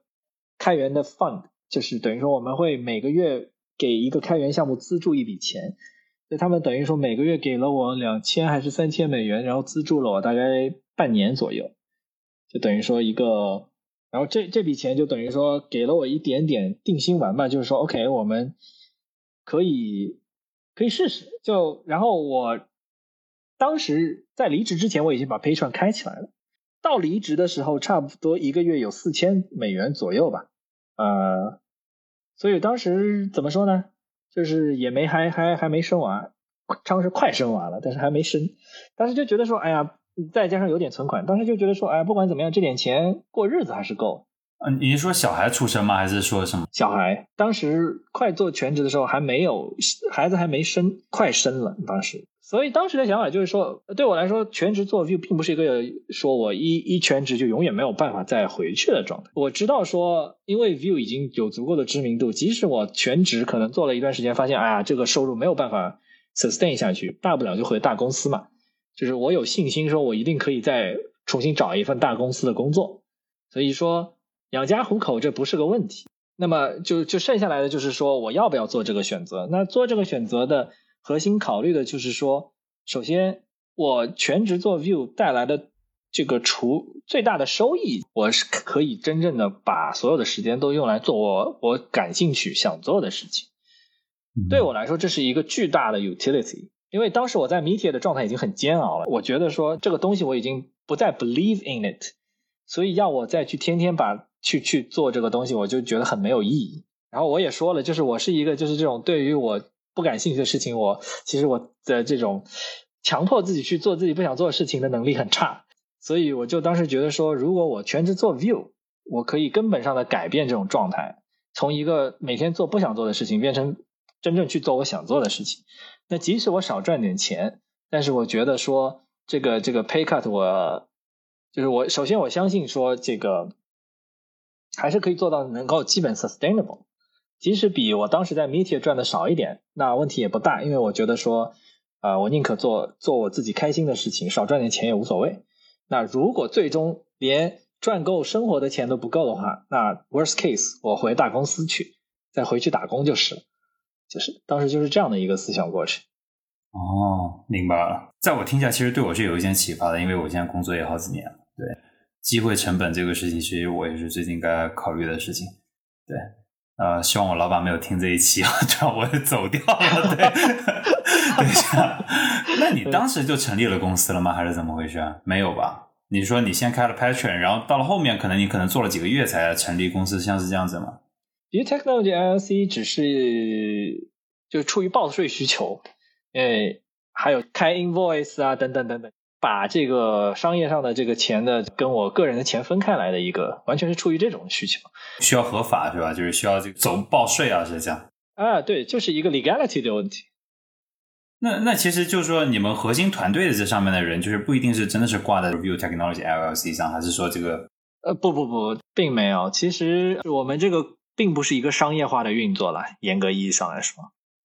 核心团队的话，现在全职的其实就只有我跟国内的一个 Soda，就是蒋豪群。蒋豪群呢，他是我我自己掏腰包付他钱。除此之外，所有的其他的团队成员基本上都有自己的全职工作，有些是 freelance，大家基本上都是。业余时间愿意贡献就贡献，所以说我们的团队是一个很松散的团队，就不是这种说我会给你布置任务，这个季度你要完成这个任务，你要做什么做那个，呃，很多时候就是说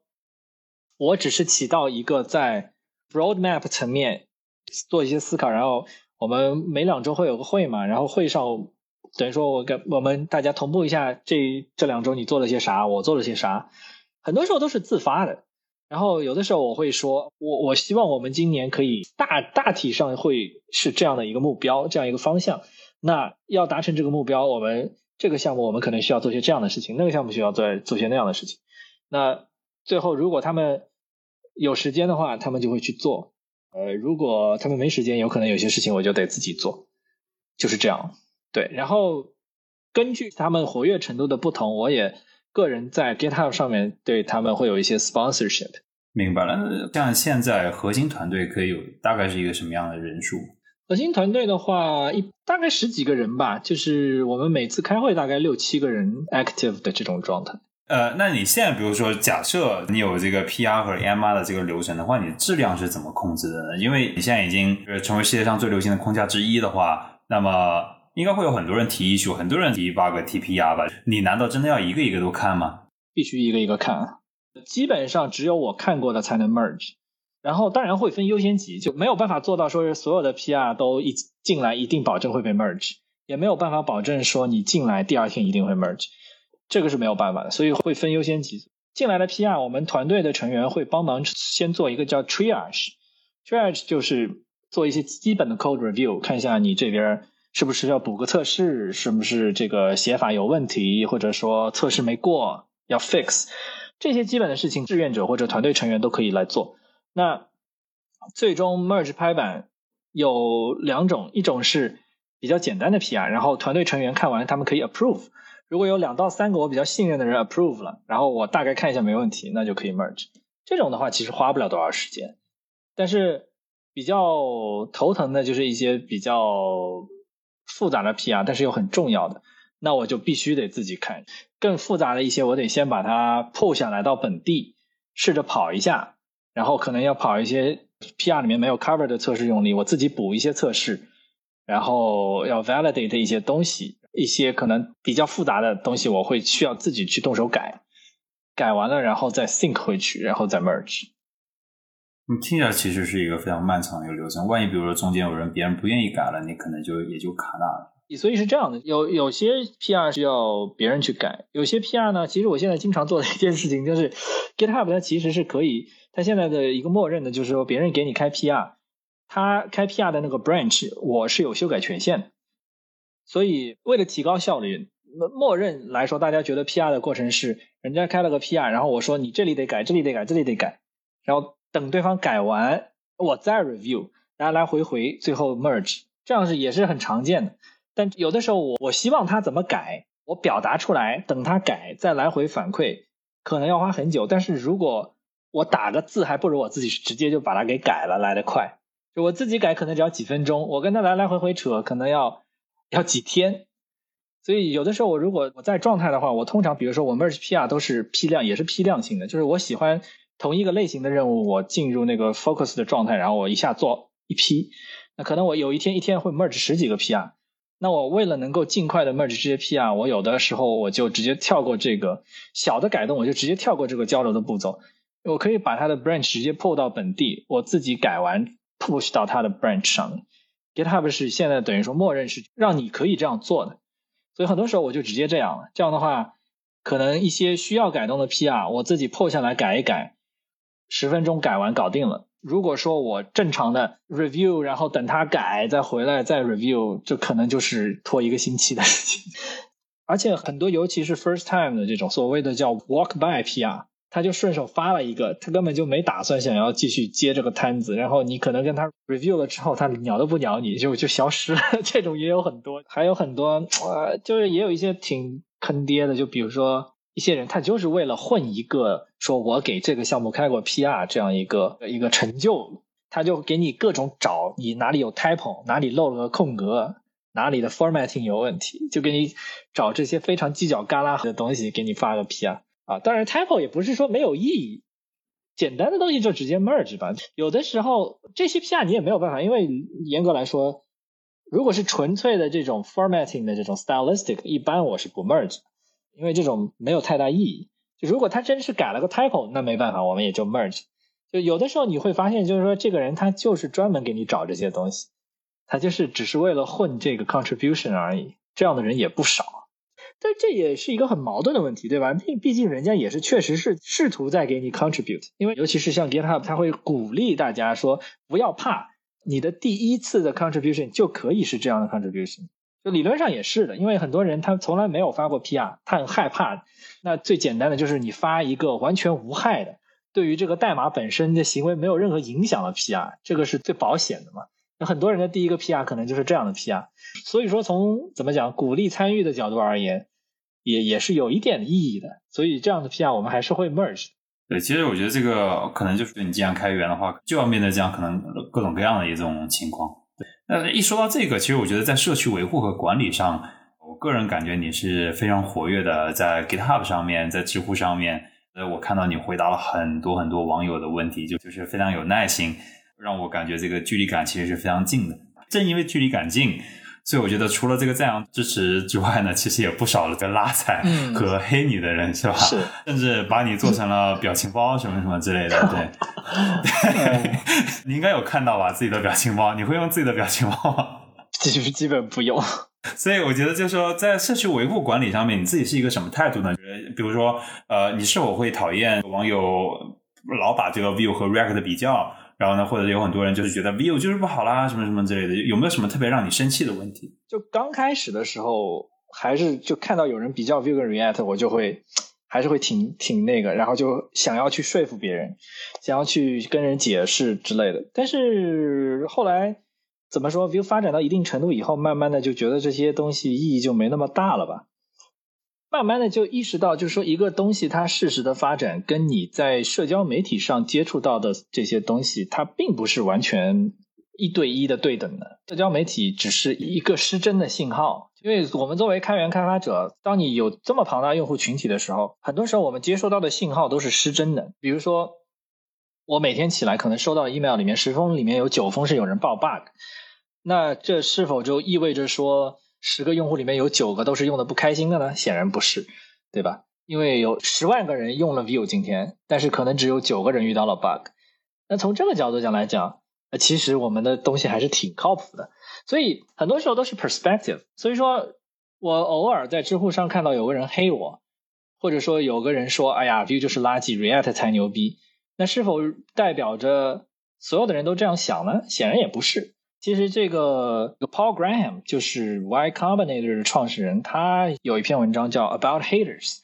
关于这个黑子。当你做了一个足够流行的东西，当你的知名度足够高的时候，不可避免的会出现想要黑你的人，因为这个就是一个固定的概率。有些人会非理性的爱你，有些人会非理性的恨你。一百个人里面。固定的会出现一两个特别特别爱你的人，也会出现这么一两个特别特别恨你的人。然后，因为人的这个差异性足够大，大到以至于同样一个东西，会有人爱到极致，也会有人恨到极致。当你的受众的样本足够大，就不可避免的会出现这样的问题。我最近看 NBA，你看，对，你看 LeBron，你说他牛逼吗？确实很牛逼啊，但是他黑他的人那是排山倒海的，对不对？又反过来想，你说这些黑的黑他的人真的能够影响到他什么吗？他依然是当代最成功的球星，所以这就是完全是一个心态上的问题。是 apply 到我自己身上，就是说，只要我想要，只要我能够选择说，告诉我自己说去无视这些黑我的人，那他们就对我不会产生任何的影响。没有办法改变任何事实，Vue 是当代最流行的框架之一。没有办法改变任何事实，我现在的生活状态是我自己非常满意的一个生活状态，对吧？所以根本没有理由要让他们来影响我的这种心情。就是，当然这也是说的容易，有的时候怎么讲？刷知乎的时候，就很多时候就是一种心理上的，就是我刷知乎更多的是就是我无聊的时候说顺手想休闲一下，偏偏就他给我推送了一个跟我有关的东西。这就很不爽，就是当有的时候并不是对这个这个人很不爽，有的时候就是很不爽。这个知乎就是我现在的，就是我只是想要刷一些东西解解闷而已，你偏要给我推送一个跟我自己有关的东西，就很不爽。就是有的时候那句话就是刺激到你了。哎，是啊，我我后来就是觉得说，真正的低端黑，到现在就是低端黑，我已经真的就是可以做到完全没有感觉了。有的时候怎么说呢？真正能够刺痛你的黑，还是那些对你进行人格攻击的人。怎么讲？就是有些有些人他会看了你几个知乎回答，就觉得说我要给你这个人定性啊之类的这种。知乎上特别喜欢什么如何评价啥啥啥，然后这些评价下面的人呢，往往都是通过一些很片面的信息源，完全就是只是想要寻找存在感，表达一下说我觉得这个事情。是这样的，基于我这些片面的理解，这个事情是这样的。其实就是大家都只是在寻找一下存在感，表达一下他想表达的东西。但有的时候就很不爽啊，就是觉得说你根本就不知道我是怎么样的一个人，你还要对我来说三道四的。当然，最终就是这些事情，也就是属于就是本来心情挺好的，就觉得哎呀像吃了个苍蝇一样，但是也不会说到今天这种程度，已经很很难会产生，就是说。让我真的是不开心到抑郁的那种程度。其实，在初期本身经济压力有一点，然后同时又是这个还在，比如说遇到一些比较有挑战性的技术问题还没解决那种状态下，再看到这样的东西，这些东西加在一起会造成很大的这种负面的心理影响。但现在的话，状态就好多了。对，我觉得这个心情的情绪真的很重要，会影响看待别人就跟你讲的话发的那些文字。有时候那个文字你感觉不到那语气或者什么之类的，就像你刚提到，就是有时候自己正在不停的思考一些 bug 上的东西，好几件东西没有解决，那确实完全给出来的感觉是不一样的。接下来这个问题是我在技术上面非常非常感兴趣的一个问题，也是我觉得相对来说比较轻松的一个问题。你现在 Vue 三已经出来了，能不能畅想一下你认为的未来的前端和你想做的，甚至可能说是 Vue 你未来想发展成的样子，故意会变成什么样，Web 变成什么样，你自己是否有畅想？呃，因因为因为我现在真的认为这个 Web App 的性能已经不差，有很多东西全部都可以移到 Web App 上面来。对，怎么说呢？其实 Web 的前景，就是 Web 的这个界面的可能性啊，还是比较受制于它的历史包袱。因为基于 DOM 的这个模型，它最终能够发展的这个前景，还是受限于这个 DOM 的模型的这个，就是基于 DOM，然后基于 CSS 去做 layout。因为 Web 是一个设计的，一开始就是 You can never break the Web，你不可以有任何不向后兼容的东西，所以它的历史包袱只会越来越重。所以从这个角度来讲呢，我我认为它会永远存在，永远承担这样一个角色。但是它在界面的可能性上，日常通用的界面是绝对也是够了了。但是如果你要说真的是超未来的那种，就比如说虚拟现实啊、AR、VR，或者说是三 D 的东西啊之类的，那可能 Web 更多的就只是作为一个承载的窗口。基于 AR、VR 和未来的，如果是要考虑三维的或者说是空间互动的这些东西，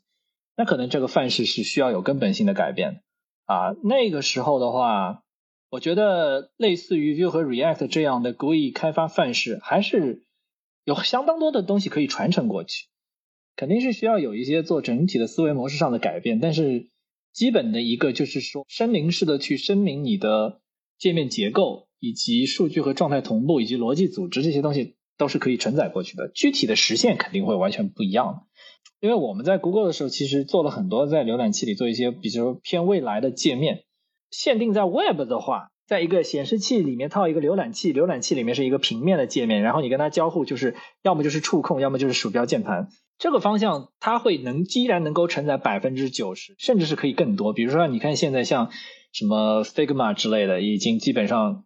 以传统需要用桌面软件去实现的东西，也都可以在浏览器里做了。就是说，从这个角度来讲，单纯的这种 utility 和生产力，我觉得 Web 完全没有问题啊。而且现有的开发范式可以承载这些使命。那再往前看的话，真正的未来的 UI 可能会需要往 AR、VR 这一块去想。那这个时候的开发范式可能会需要一些根本性的改变。但是这个东西离我们还是比较遥远的，说实话。我我可能刚刚就想两个东西，一个就是因为你提到 Figma，Figma 他们已经开始用 WebAssembly 了，去提升他们在那个就是因为因为他们要做那个什么绘制的那一部分嘛。这个说实话我是非常吃惊的，就已经用到工业上，而且很多公司都在用，已经非常成熟了，所以我当时觉得很吃惊。然后呢，另外一个就是像 Autodesk，然后呢，他们也 launch 了关于将 C 加加代码转换成 WebAssembly，然后在 Web 去运行的这么一个项目。我也看了他们的演讲，所以我觉得很不错。另外一个还有你刚提到的 DOM，就是 DOM 那个东西。曾经 Flipboard 那个文平台，在大概五年前、六年前，就是全部做在 Canvas 上。所以我就想说，哎，有没有想过，比如说 View，因为你们在做 Virtual DOM 嘛，对不对？那能不能直接写在 Canvas 上面？那这样的话，性能会不会更快一点？呃，其实不一定。Canvas 的最大的问题是什么呢？你如果用 Canvas 去绘制，等于说你要自己实现一整套的渲染引擎，你要实现自己的 layout，你等于说没有了 CSS 帮你做 layout，等于说你要 ship 一个 layout 引擎，你要自己做你的渲染绘制的机制，而且关键是你没有办法 leverage 浏览器本身做了大量的这个 internationalization 和 accessibility 方面的这些东西，就比如说呃 screen reader。你一个网页只要做好 accessibility 方面的标准，是可以让盲人，甚至是让这些用 screen reader 的人也可以用你的应用的。这个是一个是 accessibility 方面问题，另一个是这个 internationalization，就是很多什么文字的排版，你在 Canvas 里面文字的这个排版几乎都要你自己来做。这些东西其实浏览器投入了大量大量大量大量的投入成本，浏览器引擎很大一部分价值就在这两个东西里面。你如果用 Canvas 去做，你等于说。抛开这些东西，自己去做 layout、internationalization 和 accessibility 这三块，就是这个工作量非常非常的夸张，真的。所以说，抛开了 DOM 这个负担，但是同时你又要自己去担上很多其他的东西，这个 trade off 并不靠谱。因为你看 Flipboard 现在它那个 React Canvas 项目已经弃坑了，它就五年前秀了一下，然后现在就根本不用了。事实就是这条路其实很难走。反而是 Canvas 里面用 WebGL 可能还靠谱一点，因为性能确实是跟 DOM。是一个量级的提升，那问题就还是一样，你还是得基于 WebGL，你等于说要自己构建一套渲染引擎，就有点像 Flutter，Flutter 它等于就是说，我就跳开 iOS 的原生的渲染，跳开 Android 原生渲染，我自己做一个渲染引擎，但是这个东西的工作量就跟一个前端框架的工作量就完全不一样了。当然，这不排除有人会去做吧，但是那个东西就跟 Web 可以说是就。更多的就只是拿浏览器当做一个 custom stack 的一个承载的一个窗口而已了，就其实跟传统的 web 就不是一个性质的东西。呀，那么在我们 move on 到下一个快问快答环节之前呢，还有最后一个问题。其实上次你提到说，你做 view 的时候，你特别不想让工作充满你的生活的全部。然后你也提到了说，也也是有机构想要去投资你，但是你目前为止都拒绝了。所以我当时想问一下，哎，你不想要赚到很多钱？如果你不想的话，那你期望的美好人生是什么？当然想还是想赚钱的了，就是，但是这个东西怎么说呢？因为我也认识有赚到大钱的人，我也看到赚大钱的所谓的投入和成本的比较。就比如说，可能你拿投资的这些拿 VC 的这些创业公司，一百个里面你成一个，一百个里面有一个人赚到了大钱，但这每一百个人几乎都是付出了他们两年、三年、四年甚至更多年的七乘二十四无休止的投入。等于说，他们人生的这几年就是完全投入在这样的一个豪赌里面，最终可能有那么一两个人到上市公司能够拿到一个 exit。之前我也说，就我在这个方面，其实我是一个非常 risk averse 的人，我会考虑说，我是否想要抛弃我现在这样的生活状态，去进行这样的一场豪赌，来换来说我可能赚到 exponentially more money。但是问题就在于说，我现在这个生活状态，首先我在做我自己很很喜欢的事情，然后。我对自己的时间支配非常非常的自由，同时我赚的钱也并不少。我我也不想透露说我到底赚多少钱，但是对标，比如说 L 六、L 七，在那个 Levels F I 上面有也有对比一下。假如说我在大公司这么多年爬到这样的级别，其实我赚的钱也不比那种级别少。所以就是我觉得以我现在生活状态能赚这么多钱，是一个非常非常非常非常划算的一个状态。所以就在这样的前提下，你要我去说拿投资创业，这个 upside 就觉对我来说就不够这个风险的成本。当然，我也希望能在现在基础上赚更多的钱，以至于钱多到我都可以根本就不用工作了。但是从另一个角度上来讲，当你完全不需要工作的时候，又会有另一种类型的空虚感。所以，所以我觉得现在这个状态真的这还挺好的。当然，也是有一定的压力的。这个压力主要来自于就是说，view 这个项目它的 relevance。如果说哪一天，比如说 Web 领域出现了重大的变革，所有的前端框架都一下子突然 out of fashion 了，那我可能就要重新考虑一下，我要去做些别的什么事情。但是在现在这样的状态下，就是说，可以说我的收入来源是相当的 passive。我从一开始做 View 注重的就是去增长我的被动收入。因为我意识到，怎么样才能让你可以真正做你自己想做的事情呢？就是让你的收入跟你想做的事情尽可能的挂钩。虽然他们在 long term 是挂钩的，我需要把 view 做得更好，才能确保我有持续的收入。但是在 short term 里面，我不会因为说我今天没有加班，我第二天就被老板开除，我就没有这样的压力。我也不会说因为我。今天状态不好，或者说这个礼拜状态不好，写的代码比较少，就导致我这个季度 review 不行，然后奖金少拿，就不太会有这样的事情。所以说这样的话，我把我每天做的事情更多的是因为我想做去做，而不是因为说我不得不去做而做。对，我觉得这个精神状态非常是不一样，就是特别是在公司里面。就非常非常感谢，就是在这一块个人经历上面和职业上面带来的分享。那么接下来是我们最后一个环节，快问快答。那么如果没有问题的话，我现在第一个问题是最喜欢的家乡食物是什么？红烧排骨、糖醋排骨。这个是无锡的一些什么？就是对对对，无锡酱排骨嘛，无锡酱排骨也是挺代表性的。你在中国、美国两个地方都待过的话，能不能分别讲一个就是你最喜欢的城市呢？呃，最喜欢中国城市应该还是上海吧。说实话，就是我除了上海跟无锡之外，没在别的城市待过，所以 也没太多好选的。美国的话，我可能相对最喜欢的是 Boston，呃，还挺喜欢 Boston，就是 Cambridge 那一块大学城那一块那种有河啊，然后整个整个城市感觉给人的感觉是比较开阔，但是又有些历史的这样的感觉。纽约呢，有点以现在我的年龄而言，纽约有点太挤、太太乱，节奏太太快。然后呃，旧金山的话呢，呵 呵怎么说，就是有一些这种。呃，街头有好多这种 不是让人那么 pleasant 的东西，就是 OK，明白。对，但这都是很片面的印象，说实话，因为我并没有在旧金山或是 Boston 常住过。就是我现在在美国，我在美国十几年，绝大部分的在纽约大概有住过大概两年左右，然后在 Colgate 是在一个这种非常偏远的这种山村里的这种 liberal arts college。然后，现在我的房子是在郊区的这种，所以怎么说呢？其实我还是很期待想要回到一个这种上海这样的大城市的氛围里面。明白。但是但是因为养娃，所以选择也不是那么简单，就是。不过至少现在在郊区的话，应该房子也大，比较对对对，就是很典型的这种这种比较 chill 的状态。呃，有没有这个最近非常关注的一些技术呢？可以分享一下吗？比如说一些框架啦，或者你正在看的一些东西。嗯，最近的话，其实前段时间，今年前段时间，我们还是做了一个新的前端构建工具，叫 Vite 啊，这个是我自己做的嘛，但是它里面用到了一些现在还比较前端比较新的一些东西，比如说用 Go 写的一个构建器叫 ESBuild，然后同时还有一个用 Rust 写的。一个编译器叫做 SWC，这两个都是用编译到原生的语言去写处理 JavaScript 的编译器，所以就是就是这两个东西，它们的性能比用 JavaScript 自己写的编译 JavaScript 编译器要性能要快好多好多。所以这个东西其实还是一个挺挺明显的趋势，就是说，因为 JavaScript 现在是一个使用量越来越大，那大家的开发效率很多时间都耗费在了这种。JavaScript 自己去处理 JavaScript，比如说像 Babel、TypeScript，他们编译的速度都相当的慢。但是如果用这个 ESBuild 或者 SWC 的话，就可以快二三十倍，甚至上百倍，就是这种性能级别的差异。所以还还是我我是觉得这是一个趋势吧，应该会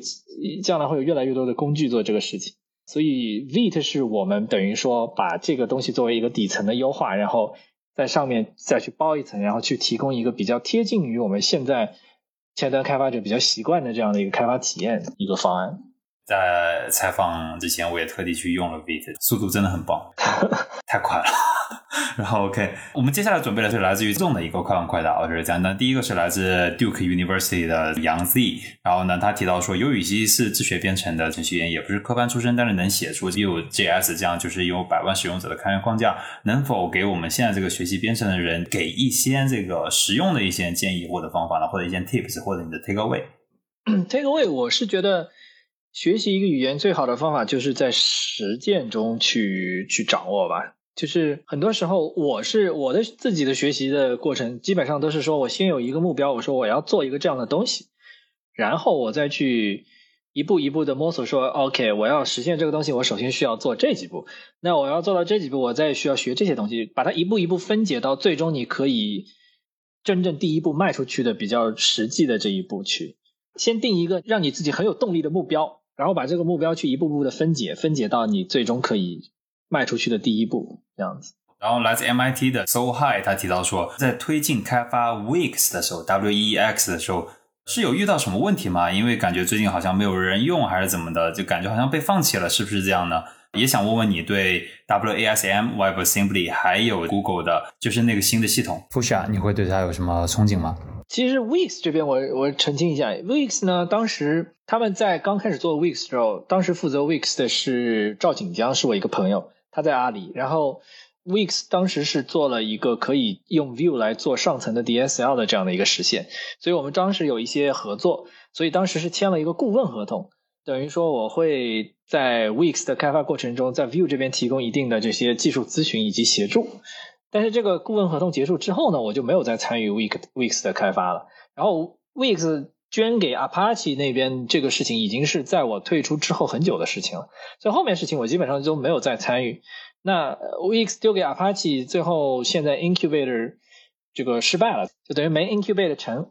这个东西呢，啊，其实也就是大公司搞开源的这个一种。常见的后果吧。其实当时锦江做这个东西的愿景还是很好的，但是后来他也被调离这个项目了。就是这个项目在大公司内部就等于说也是被 transfer 来去，然后内部架构如果有变动，最终这个东西是应用的场景不够宽广，或者说另另一个方面就是大公司对于开源它内部和外部利益的平衡，就是这个东西对对他来说。因为想要在 Apache 作为一个开源项目长期的做下去，其实成本是挺高的。就是你要对外部的这些，它有 evaluate、incubate，有需要对你的这个维护的质量，对于外部的这些东西维护的这个速度啊、质量啊、各种 activity 都有 evaluation，都有标准的。所以对于大厂来说，它很实际的，就说我觉得说，OK，我维护这样的一个高标准，对我。意义不大，可能我宁可让它对我内部更有用。这也是就大厂的开源，就是很常见会有这样的问题。比如说 Facebook 最近 Flow 也是这样，他们也是 Flow 就等于其实已经这样很久了。就是 Flow 它是一个 Facebook 的一个基于 JavaScript 的一个类型系统嘛，它也是其实 Vue 二还用了 Flow，但是后来我们就发现，它对于社区的需求基本上就是不不管不问的，就是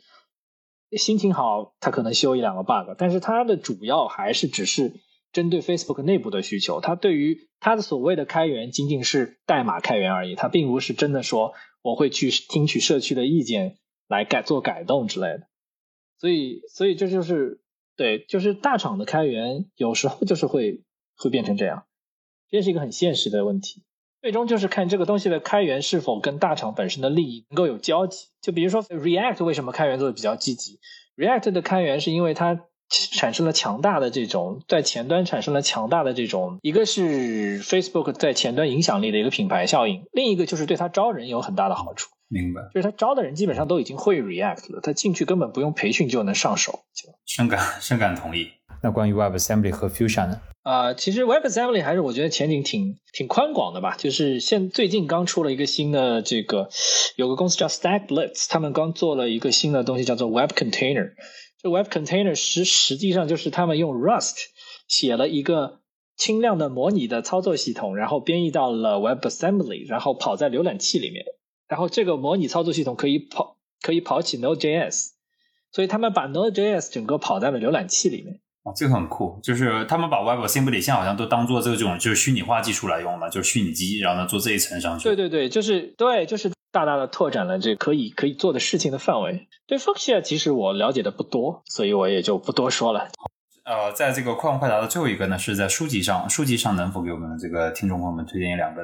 呃，其实我可以推荐一本，就是因为我们这个聊了很多开源嘛，有一本书叫做叫《Working in Public》。这本书它是，对，它就是讲的这个这个作者他之前在 GitHub 工作，然后我还跟他有做过一些 interview，然后他就是他对于整个新一波的开源浪潮还比较理解的比较透彻。就是我我现在定义就是说旧一波的开源，就比如说像 Linux、Red Hat，然后就是这些。呃，Chromium 这种大公司的这种 foundation-based open source，跟现在新一波的 next gen 的这些 open source 就是这种 indie open source，小团队或者个人，就是在 GitHub 上完全是草根发起的这种开源项目，然后，然后最后慢慢成长为团队啊什么之类的这种，他对这这一波现象的分析，还有这个这个现在这样的这种类型个人或者小团队开源如何进行 financially sustainable 的开发。有有很多的这种，也不能说给出解决方案吧，但是就是如果你想要了解这个领域，这本书是很好的一个一个信息源。我觉得非常棒，最近也挺想看到一个这东西，因为我觉得好像最近有很多人开始关注到，比如说，哎呀，我们这个应该不能忽视一些开源社区的力量。那我们在我们今天最后的一个问题，就是能否给我们分享一下在工作上或者是生活上遇到的最暖心的事情？最暖心的事，工作上最暖心的事情，一般就是有用户他，比如说在。Twitter 上面 at 我啊，或者是其实其实很暖心的，就是有时候会收到一些 PayPal 上面会收到一些小额捐赠，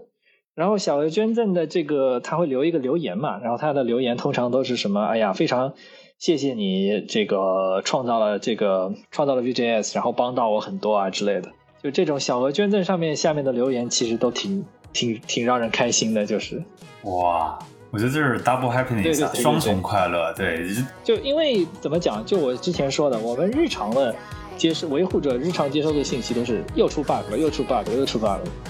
所以就是偶尔接收到一点这种正面信息，其实还是很很好，平衡一下。是，好的。那非常感谢艾文给我们今天给我们带来非常非常精彩的分享，我感觉就是在这个过程当中，我也学到很多，我也非常期待 Vue.js 在接下来的发展和给开发者社区带来的更棒的一些开发体验。谢谢，好，谢谢。节目最后，如果大家觉得本期内容不错，希望可以多多点赞转发，也可以加入我们的听友群，在这里你可以和节目制作人、主持人直接沟通，和听友们交流，结识在不同行业的精英。欢迎大家添加我们的小助手微信号：go to 下划线 helper g o t o 下划线 h e l p e r。好的，那我们下期再见，拜拜。